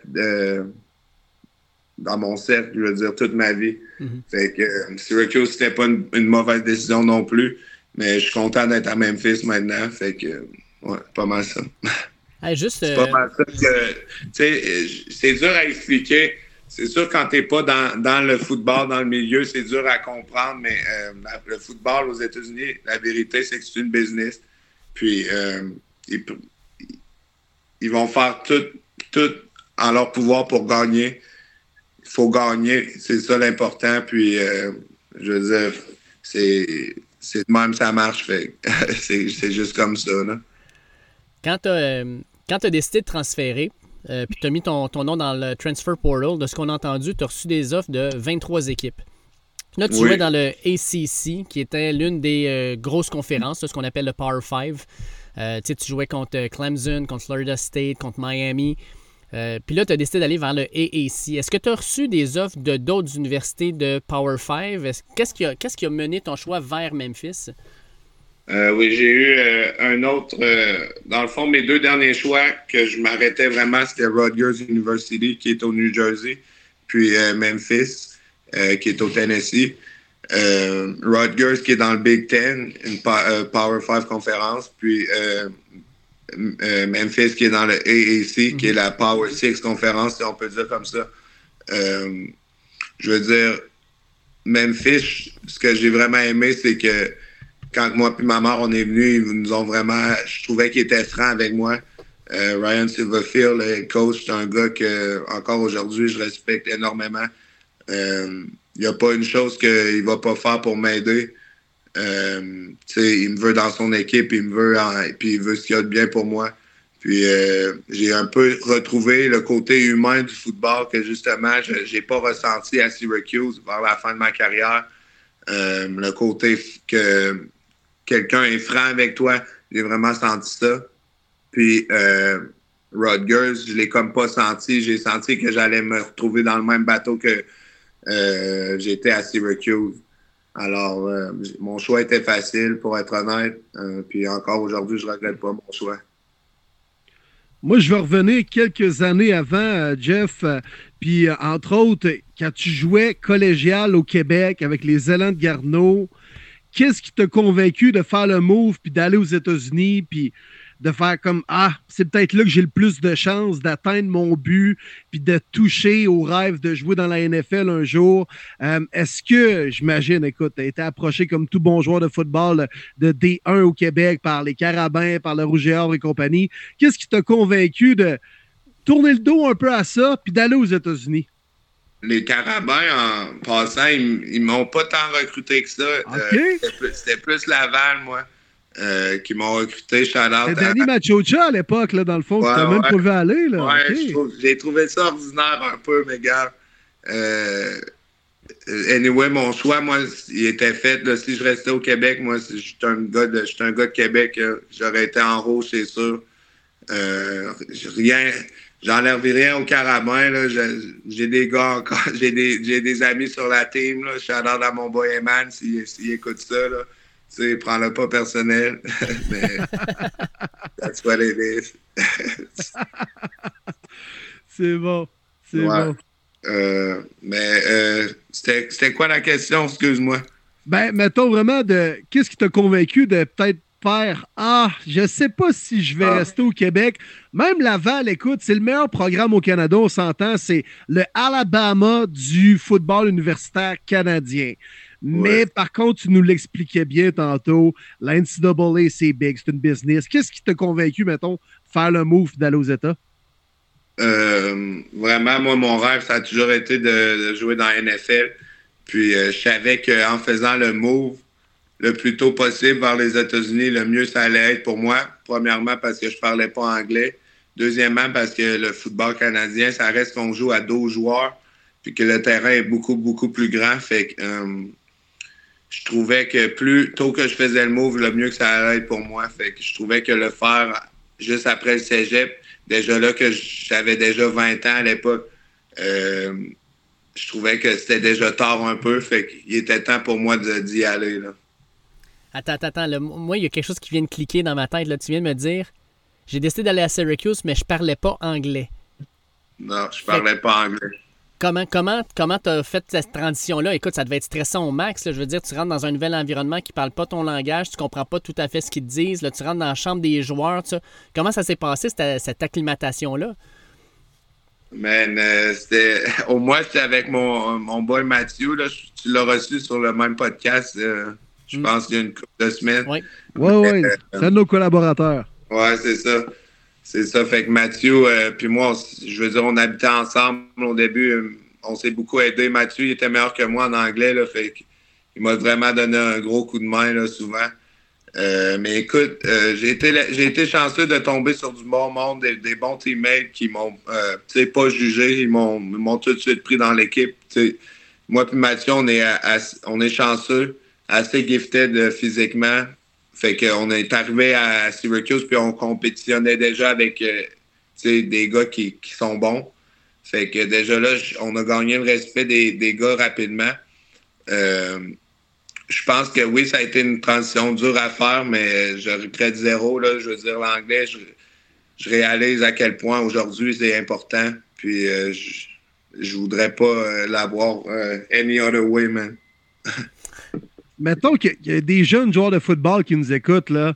Comment ça se passe pour vrai, deux Frenchy boys, je dis ça euh, aucunement péjorativement, là, mais qui débarquent aux États-Unis, dans un environnement, là, la culture football à côté, là, c'est... Puis, est-ce que, écoute, faut que tu te prouves sur le terrain, mais quand tu te prouves sur le terrain, est-ce que ça, ça leur fait ouvrir les yeux? Comment ça se passe pour de vrai quand on débarque deux francophones là-bas, là? Euh, je veux dire, à deux, je pense justement, ça a été plus facile. Euh, seul, je pense que ça aurait été vraiment difficile. Euh, mais justement, parce que tu es deux, là, ils comprennent que tu n'es pas tout seul dans, dans, cette situation-là. Puis c'est ça, sur un campus euh, universitaire américain, il y a vraiment beaucoup de, de, de, de students, d'étudiants qui viennent d'ailleurs, England, Europe, partout, Afrique. Mexique, il y en a de la Chine, partout, partout. Fait que t'es pas tout seul. Mais euh, il y a beaucoup de monde qui sont là pour t'aider. Fait que euh, ouais, c'est sûr que comment je t'expliquerais ça? Ça a été euh, toute une étape de ma vie de, de devoir m'adapter à tout ça, mais euh, justement, le fait d'avoir été avec Mathieu puis de, de m'avoir fait des, des, amis dans l'équipe vraiment tôt, ça m'a aidé, là, ça. Ça s'est comme fait tout seul. Mm. Aussi, on a eu Kevin Mittal à un moment donné, oui. qui ouais. était aussi avec nous. On avait Damien, qui parlait aussi euh, français. On avait, euh, voyons, j'ai oublié mon bon name, Pat Davis, oui. qui parlait français aussi. Fait que, tu sais, j'étais comme à la maison, là, si je voulais. Là. Vous aviez une petite communauté. Il y avait du Chris, du tabarnak puis du calice dans le vestiaire de Syracuse. Là. En avait de ça. Est-ce que vous avez embarqué des Américains dans votre game? Ils ont-tu commencé à sacrer un peu? Ah, on a essayé, mais c'est ça, ça sonne, ça sonne pas pareil. Hey, t'as joué, pas. tantôt, t'as as donné un petit peu les noms des, des linebackers avec qui t'as joué quand t'étais à, à Syracuse. T'sais. Moi, le nom qui m'allume le plus, c'est Michael Jones, là, qui est vraiment ouais, incroyable. Euh, puis là, cette année, t'as joué avec euh, Xavier Collins, qui a fini euh, second team All, all AAC. de jouer avec des gars comme ça qui sont au sommet de la, de la, conférence, pour toi, en tant que joueur, ça doit être rassurant d'avoir un gars toujours à côté de toi sur lequel tu peux compter, qui a un niveau de jeu aussi élevé que le tien, puis qui est capable de faire les jeux. Comment tu compares ces deux gars-là, puis comment toi, en tant que tu t'adaptes justement à des gars aussi athlétiques puis euh, qui, qui, font bien leur job comme ça? Ouais, c'est sûr que, mais euh, je suis vraiment content d'avoir tombé sur ces deux gars-là. J'ai tellement appris de Michael Jones, tellement appris de euh, Xavier Collin last year. je veux dire, ces gars-là, c'est du, monde qui ont joué énormément de football. Puis euh, ces deux jeunes qui ont joué énormément de football, malgré leur jeune âge, ils jouent depuis qu'ils ont très long, depuis qu'ils ont, sont un très jeune âge. Puis aussi, euh, c'est des gars que, euh, comment je peux dire, quand ils sont arrivés au collège, ils arrivaient de des bons programmes du secondaire qui étaient déjà coachés par des coachs qui ont joué NFL. Fait qu'ils avaient déjà une connaissance de la game. Puis aussi, quand ils sont arrivés au collège, ils, ils avaient déjà, euh, ils, ont, joué en tant que freshmen sais, après trois ans, quatre ans que tu vois les mêmes jeux, parce que le football, tu peux, pour vous, ça peut paraître différent, mais c'est toujours la même chose. C'est juste des, avec les motions, puis tout, ils essaient de cacher les jeux, mais ça finit toujours que c'est la même formation, mais un jeu qui est un peu dessiné différemment. C'est sûr qu'il y a des nouveaux jeux, là, mais euh, tu réinventes pas la roue. Puis, euh, c'est ça, fait que je trouve que j'ai vraiment appris de, de autres. Ils m'ont vraiment, j'ai passé beaucoup de temps avec eux à regarder du film, puis à étudier vraiment la the game of football. Puis euh, vraiment, là, je suis confiant pour l'an prochain, justement à cause de ces deux gars-là que j'ai tellement appris, là, j'ai plus d'excuses. Écoute, tu as, décidé, Jeff, de revenir pour une, une année senior l'an prochain. Qu'est-ce qui t'a convaincu de ton choix d'y aller pour une autre année senior, puis là, peut-être ton année déterminante, au lieu peut-être de déclarer pour le repêchage de la NFL? Qu'est-ce qui a fait la différence dans ton, dans ton choix? Euh, moi, vraiment, ça a été le fait que j'ai pas eu l'année encore NCA que je voulais. Euh, oui, mon nom était quand même. Euh, J'aurais pu me déclarer pour le repêchage de la NFL, mais euh, honnêtement, je pense que j'aurais sorti en tant que septième round ou free agent. Puis euh, je pense que avec mon size, justement, euh, je peux faire beaucoup mieux que ça parce qu'en tant que linebacker, 6'3, 2'35, il n'y en, a pas tant que ça. Surtout à middle linebacker qui peut jouer. Je peux jouer outside linebacker, je peux jouer middle linebacker, je peux jouer sur special teams aussi. Euh, puis euh, cette année, justement, j'ai le, rôle de leader dans ma défensive. Je vais être sur ma capitaine. Euh, fait que justement, cette année, je pense que ça va être vraiment mon euh, ma saison où que je vais shine le plus. Si je peux rester, euh, je, je, pris de rester en santé. Là. Euh, mais sinon, tout va bien aller. Puis je suis confiant. C'est ça. Fait que je trouvais que rester une autre saison, ça allait me donner une meilleure opportunité d'augmenter euh, mon draft grade. Draft grade. Tu pourrais même comparer ça avec l'année que Matthew vient de vivre comme capitaine à Syracuse en plus, puis il a monté son draft stock, comme on dit dans le jargon. Là. Ouais, exactement. Tu, you got it. Exactement. c'est quoi, tes, quoi tes objectifs pour la saison prochaine? Est-ce que c'est des objectifs d'équipe euh, au niveau personnel? C'est-tu euh, euh, un certain nombre de plaqués, d'augmenter de, ton nombre de sacs? C'est-tu au niveau physique? C'est quoi tes gros objectifs? Mettons, là, off-season, les spring practice commencent bientôt. Ça va être quoi tes, tes objectifs pour toi? spring practice, ça va être vraiment de teacher, je pense, les jeunes joueurs alentour de moi j'ai des bons linebackers, mais je n'ai pas un qui, va, a euh, autant d'expérience que moi. Fait que je pense que ça va être vraiment de make sure everybody uh, is on the same page, make sure qu'on est tous, euh, qu'on apprend à se connaître sur le terrain, puis euh, teacher un peu le rôle que Xavier puis Michael ont eu avec moi, un peu être ça pour les jeunes joueurs. Euh, tu me parles de mes objectifs pour euh, l'an prochain. C'est sûr qu'avec mon équipe, j'aimerais ça gagner euh, la conférence. C'est ça qu'on vise à chaque année. on va être les champions du AAC. puis personnellement, moi, c'est sûr que je vise en haut de 100 plaqués. puis c'est pas mal ça, justement. Je veux finir First Team All Conference, puis avoir 100 plaqués. Puis c'est pas mal ça pour mes objectifs personnels. Euh, ouais. T'étais pas, bien loin, là, tu sais, t'as starté 10 des 12 games, tu finis avec 76 euh, plaqués dans ta saison. sais, si tu commences les 12, puis euh, en plus, tes meilleurs games, ça a été tes dernières. SMU, tu as eu 10 plaqués, ton ball game, 10 plaqués. je pense que c'est là que, dans le fond, tu montres que dans les grosses games, dans les moments où ça importe le plus, tu vas être là. là. Ouais, c'est pas juste ça. Même les games que j'ai starté au début, des fois, j'avais 30 reps sur 80 ou 35 reps. Là, je vais vraiment avoir le rôle où que je joue euh, toute la, game. Là. Fait que je pense que je devrais être bon pour battre mon, euh, mon record personnel. Préfères-tu jouer, Jeff, dans une 3-4 ou une 4-3 comme linebacker? 3-4, c'est sûr, comme à Syracuse. C'était une 3-3-5. Euh, Puis c'est sûr que tu blesses plus, tu fais plus de choses. Euh, ce qui est bon, par contre, pour moi, durant euh, la, la 4-3 que je joue en ce moment, c'est que le, middle linebacker est beaucoup protégé. Euh, fait que ça me permet d'avoir beaucoup de jeux. Puis, dans la majorité des, de, nos, de nos jeux en défense, le middle linebacker, il est souvent en position où c'est lui qu'il faut qu'il fasse le jeu. Donc, ça, ça m'avantage beaucoup. OK il faut que je te demande, parce que la NCA présentement est en train de, regarder des changements de règles. Euh, un des changements de règles, c'est d'avoir un running clock qui apparaîtrait jusqu'aux deux minutes. Puis on parle même aussi de, continuer le, temps, même si une passe euh, est non complétée par le corps arrière. Puis ça, ça a un impact pas tant sur l'offensive, mais beaucoup sur la défensive parce que euh, ça va être plus difficile de faire des substitutions, des trucs comme ça. Quand tu regardes ces changements proposés-là pour toi en tant que joueur défensif, euh, comment tu les vois? Est-ce que c'est quelque chose pour toi que tu vois en disant, bon, si ça change, ça change, ou est-ce que tu vois vraiment un désavantage pour la défensive pour l'année prochaine?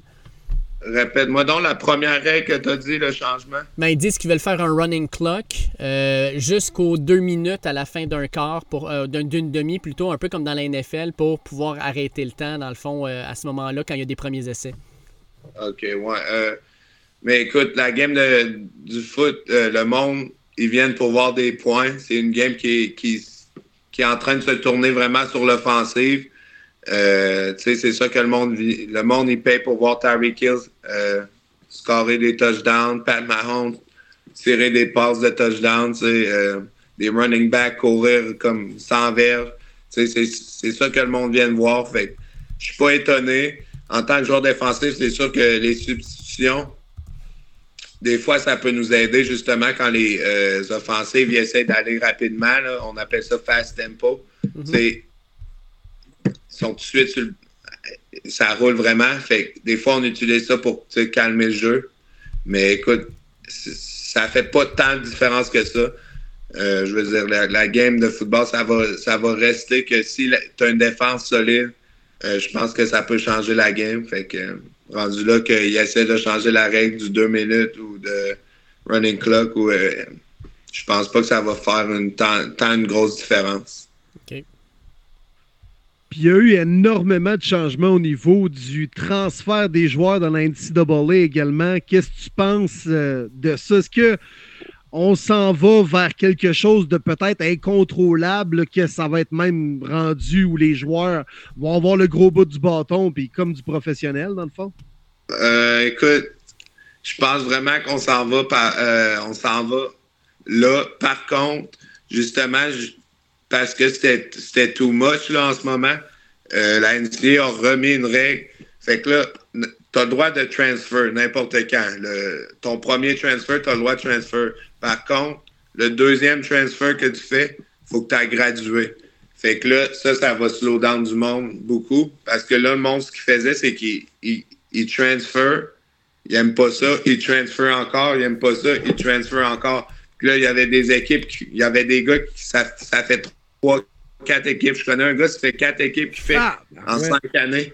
Fait euh, c'est un peu. Euh, écoute, moi, je pense que c'est bon pour les joueurs qu'on puisse transférer puis qu'on ait un plus gros mot à dire.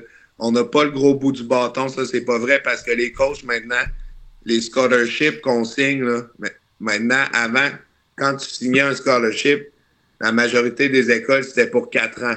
Fait tu signais ton scholarship, tu étais assuré d'avoir un scholarship au moins jusqu'à temps que tu gradues. Mais maintenant, les équipes, ils te font signer un scholarship pour un an. Après ça, tu es un bon joueur. Tu vas rester, même si tu n'as pas starté ou juste tu as contribué un peu au, au, euh, special team, tu vas l'avoir encore ton scholarship. Par contre, si tu es un joueur qui fait du trouble ou que sont pas sûrs ou que, sais, là, tu es plus assuré d'avoir ton scholarship. Fait que c'est pas vrai qu'on a encore le, le, plus gros bout du bâton. OK. Non, très bon. Très bon, intéressant. Hey, quand tu changes quatre fois d'université, là. Ouais, c'est un peu, un peu exagéré. ça, c'est pousser, le bouchon un peu trop loin, là. Ben oui. Non, non, ça, c'est un peu exagéré. Mais perdre un an quand tu voulais transférer dans le temps une fois, c'était absurde. Totalement absurde. Puis je pense que c'est encore comme ça au Québec. Hein? Les joueurs, ils peuvent pas transférer entre les universités sans perdre une année exact, exact. Mm. Perdre une année d'éligibilité. Ça, je comprends Mais ils peuvent jouer, comme tu sais, dans le temps, c'est quoi, je pense, Baker Mayfield avait été suspendu quand il avait transféré de Texas Tech à Oklahoma. Mais là, euh, mettons, au Québec, il transfère, mais mettons que c'était la troisième année, ça devient ta quatrième année. Ah, mais tu as le droit de jouer? Tu as le droit de jouer, je pense. Ah, OK, bon. Ben ça, à peu près convaincu. Mais tu perds un an pareil, là, tu sais. Ouais. Ouais, c'est ça.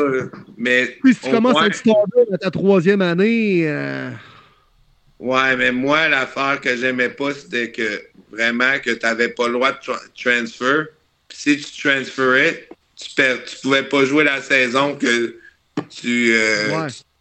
Tu sais. Ouais. Je pense que c'est arrivé, par contre. Je pense que c'est arrivé au Québec. Ils ont peut-être changé de règlement, là. Euh... Faudrait voir ça, mais en tout cas, ça, je trouvais ça pas tant fair. Là. Tout le monde devrait avoir le droit à une deuxième chance.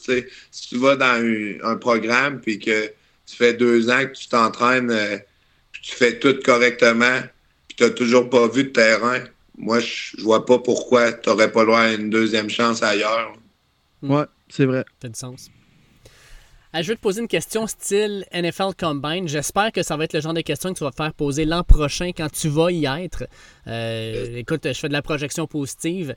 mais à matin, il y a un reporter qui euh, expliquait à Philadelphie qu'il a parlé à plusieurs defensive linemen. Puis quand il leur a dit c'est qui la personne euh, contre qui vous avez joué qui a été la plus difficile, c'est Matthew qui est ressorti. Matthew, c'était un dog. Matthew, c'était vraiment difficile de jouer contre lui. Moi, je vais te poser la question. Écoute, Geoffrey, euh, je vais te poser la question en deux temps. C'est qui le joueur qui t'a le plus impressionné dans l'AAC cette année? Moi, je pense à Ty J. Spear avec Tulane, Tulane le running back. Euh, mais écoute, y a-tu un joueur cette année que tu as joué contre, tu as fait OK, ce gars-là, vraiment, là, ça a été euh, une bataille de tous les instants? Puis dans ta carrière, écoute, même quand tu étais à Syracuse, tu as joué contre Trevor Lawrence, euh, tu as joué contre des gars qui sont dans la NFL aujourd'hui. Y a-tu un gars dans ta carrière, tu te dis, euh, ça, je vais pouvoir dire à mes petits-enfants que j'ai joué contre lui, puis que j'ai eu euh, soit une bonne game ou soit crime. Juste, j'étais sur le terrain en même temps que cette personne-là. Euh, écoute, euh, cette année, cette saison, je trouve que parce que je suis arrivé du ACC, j'ai déjà vu, comme tu dis, du gros talent. J'ai déjà joué contre du, gars, du monde comme Trevor Lawrence, euh, Travis Etienne, euh, name it. Euh, je trouve que j'ai. Il y a, y a le même talent, c'est pas ça que je veux dire. C'est que j'étais déjà habitué à ça. Mhm. Euh, je trouve que le numéro 1 de Houston, c'est quoi son. J'ai oublié, mais euh, c'est un receveur qui fait aussi euh, NFL Combine. Il est très bon. C'est un joueur, euh, j'ai rarement vu au- euh, quelqu'un pas, vite. euh, Euh, Dobbs ou Ouais. Dibs? Ouais, ouais, ouais, mais je, je vais te le trouver, ça sera pas long. Euh, en tout cas, c'est un gars que j'ai rarement vu autant de speed. J'ai rarement vu autant de speed que ça. Euh, c'est sûr que le running back de euh, 22, j'ai, je l'ai plaqué 10 fois, lui, je pense, 8 fois. J'ai eu une bonne game dessus. Je- J'ai pas été tant impressionné. C'est un très bon back, mais j'ai pratiqué contre Sean Tucker pendant deux ans. Euh, c'est comme après ça, il n'y a plus grand chose qui, qui t'impressionne. là. C'est Nathaniel Dell. Je viens de le, je viens de le trouver. Exactement. Ouais. Nader. Un petit speedy guy.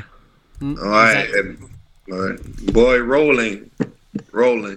Puis euh, quand, quand tu arrives, justement, tu dis, je suis le, le petit Québécois qui arrive première année, puis là, tu te ramasses à jouer contre euh, des grosses universités. Là, on a parlé tantôt, Clemson et compagnie. Là.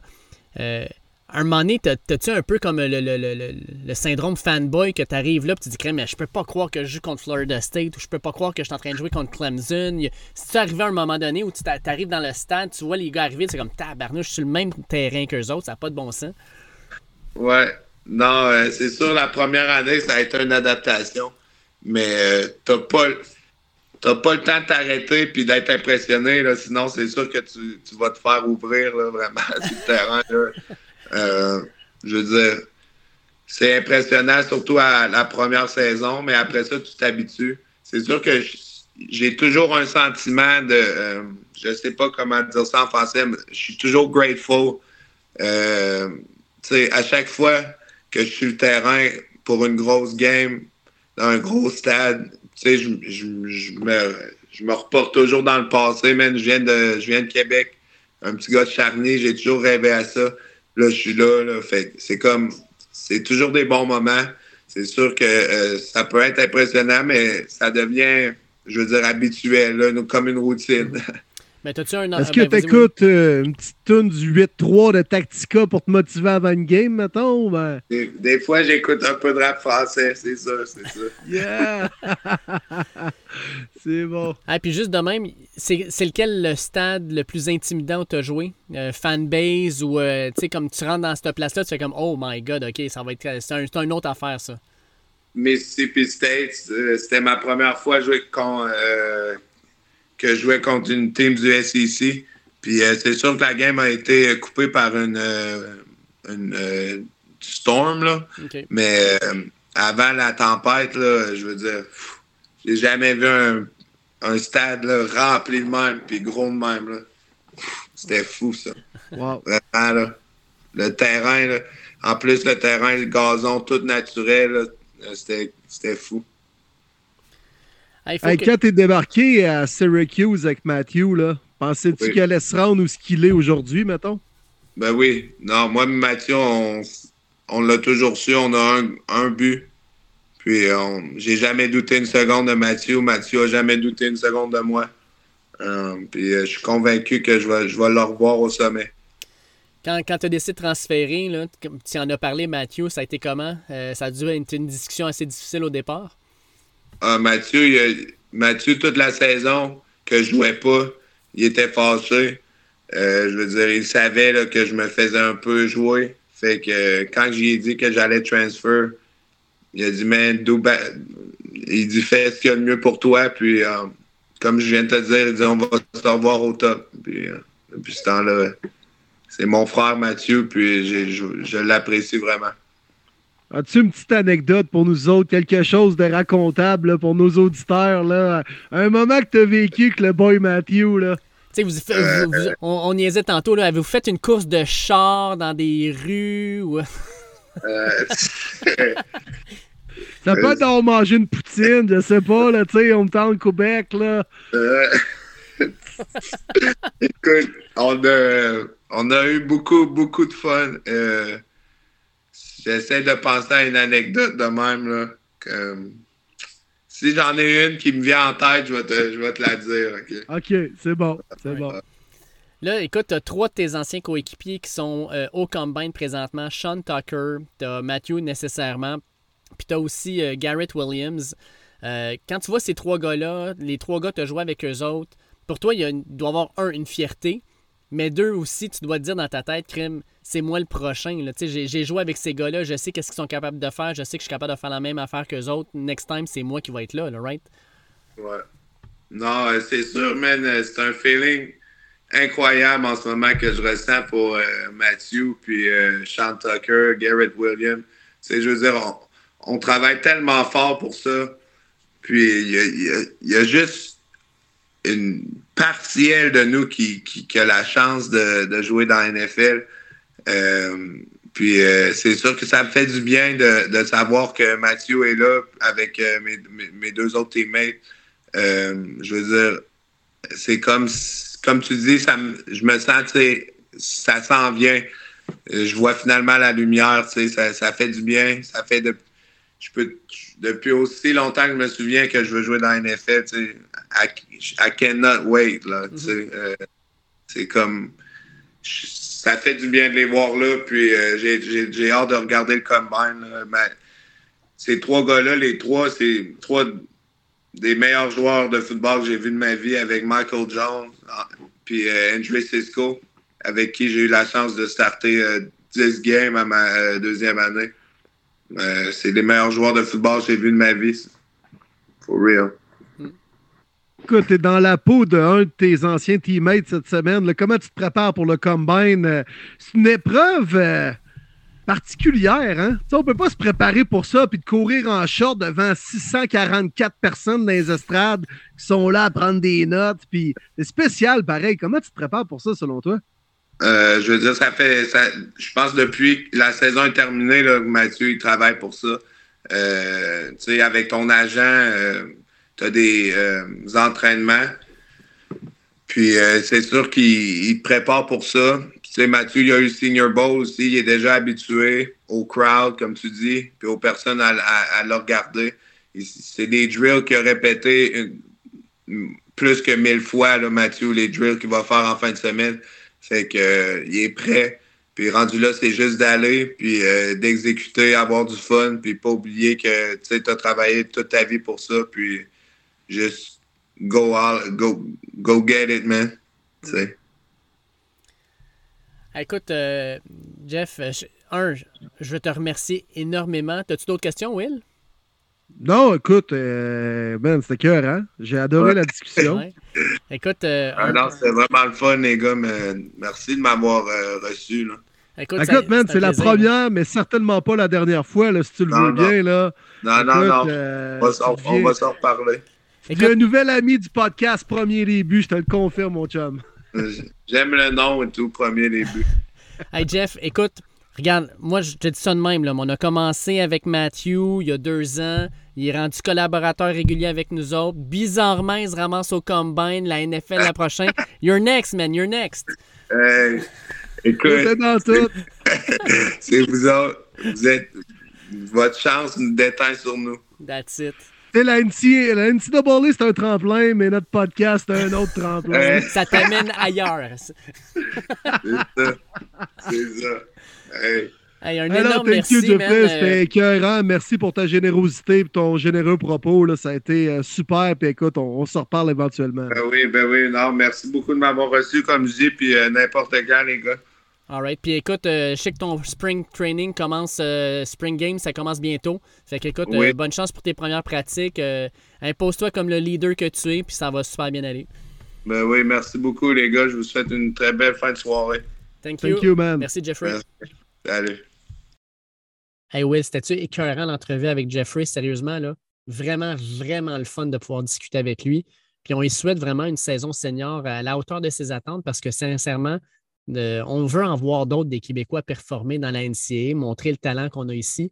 Puis surtout, ben, des Québécois qui vont peut-être aller jouer au prochain niveau. Là. J'ai adoré, man. J'ai adoré. Euh, c'est un bon Jack. Puis euh, ça paraît qu'il vient de l'école à Matthew un peu, hein? très terre à terre, puis chumé. On, avait plus le feeling d'avoir une discussion qu'une entrevue même avec lui. Alors, euh, non, j'ai adoré. Puis, écoute, pourrait très, très bien suivre les traces de son bon chum la saison prochaine dans la NCAA. ça va être à suivre, mais c'est intéressant. Puis, encore une fois, Dave, je pense que c'est la première, mais pas la dernière jasette qu'on va avoir avec lui. Là. Écoute, c'est à souhaiter. Fait qu'on va, euh, on va le suivre de façon régulière. Puis euh, moi, c'est sûr que je vais essayer de non seulement regarder ses matchs, regarder son spring practice, mais s'il est capable de temps en temps de venir nous jaser après, ben écoute, euh, ça va nous faire plaisir de le recevoir. tu sais, à tout le monde en parle, tu avais la carte chouchou, là, mais je peux te le dire, Jeffrey Quentin Arcou, il y, y, a une carte chouchou pour nous autres. la question qui tue! Merci à NFL du Québec de nous suivre depuis le début. Euh, toujours un plaisir de pouvoir. Euh, NFL fans du Québec. Ben oui, NFL fans du Québec, effectivement. Désolé de mon erreur. Euh, j'avais presque fait un épisode parfait. Presque. C'est vrai, tu pas trompé de nom sur rien, Dave. Non, ça a bien été. Ça a bien été. fait que merci à eux autres de nous suivre depuis le début. De, on, adore discuter avec vous autres. Moi, souvent, là, je vais sur certains posts, euh, je vais aller parler avec le monde. Euh, des fois, je me fais interpeller souvent par rapport à mes lions bleus. Euh, fait que c'est toujours agréable de parler avec des fans. Puis surtout, c'est une page où le monde a énormément de respect. Ça se fait des, discussions, des débats, mais des débats polis, gentils, le fun. on est tous des fans, on est tous là pour avoir du fun. Puis on dépassé les 5500 membres dans les dernières semaines, fait que c'est énorme. Si jamais vous n'êtes toujours pas membre d'un NFL fan du Québec, allez-y, ça vaut vraiment la peine. Incroyable, la plus belle communauté football en français sur Facebook. NFL fans du Québec. Merci de, de, nous supporter depuis les débuts, euh, mon Dave. Puis en plus de ça, je prends la balle au bon puisque la semaine dernière, on a fait un jeu dans notre podcast, Dave, hein, en mm-hmm. construisant notre concession personnelle, si on veut. Et ça a été même relayé sur la page NFL Fans du Québec. Puis les gens ont pu commenter là, euh, pour euh, personnaliser notre propre concession de rêve de la NFL en choisissant, écoute, la fanbase, le stade, la mascotte, l'histoire les couleurs, euh, le jersey, euh, joueur franchise, votre propre coach, là, name it, allez voir sur la page, vous allez pouvoir retrouver ça, participer à ce jeu. N'importe quel fan de foot trip à faire cet exercice. Et puis, allez réécouter le podcast de la semaine passée également pour avoir le tout. Puis, on est disponible partout, mon Dave, les réseaux sociaux, premier mm. les buts, Spotify, Google Podcast, Apple Podcast, Balado Québec, name on est partout, man. That's it. Écoute, euh, semaine prochaine, Martin devrait être avec nous autres, de retour, je l'espère. D'ici là, écoutez, euh, passez un, bon week-end. NFL Combine, on va suivre ça avec impatience. Je vous le dis, nos deux Québécois, Célisso et Mathieu Bergeron, seront Let's go, en activité, surtout Let's samedi. Fucking go! Yes, sir. Fait que samedi, c'est là que ça se passe pour nos deux Québécois. Fait que suivez ça. Moi, je sais que je vais le suivre avec beaucoup d'intérêt. Je vais sûrement en parler un peu sur les réseaux sociaux. Mais écoutez, euh, NFL Network, tout le monde, ça part officiellement demain. Fait que ça va être euh, de la grosse TV euh, avec des gars en bobette qui courent un peu partout et qui font des exercices. Là, 30 heures de couverture là-dessus. Yeah! On va suivre ça, mon Dave. On s'en reparle la semaine prochaine au podcast Premier Début.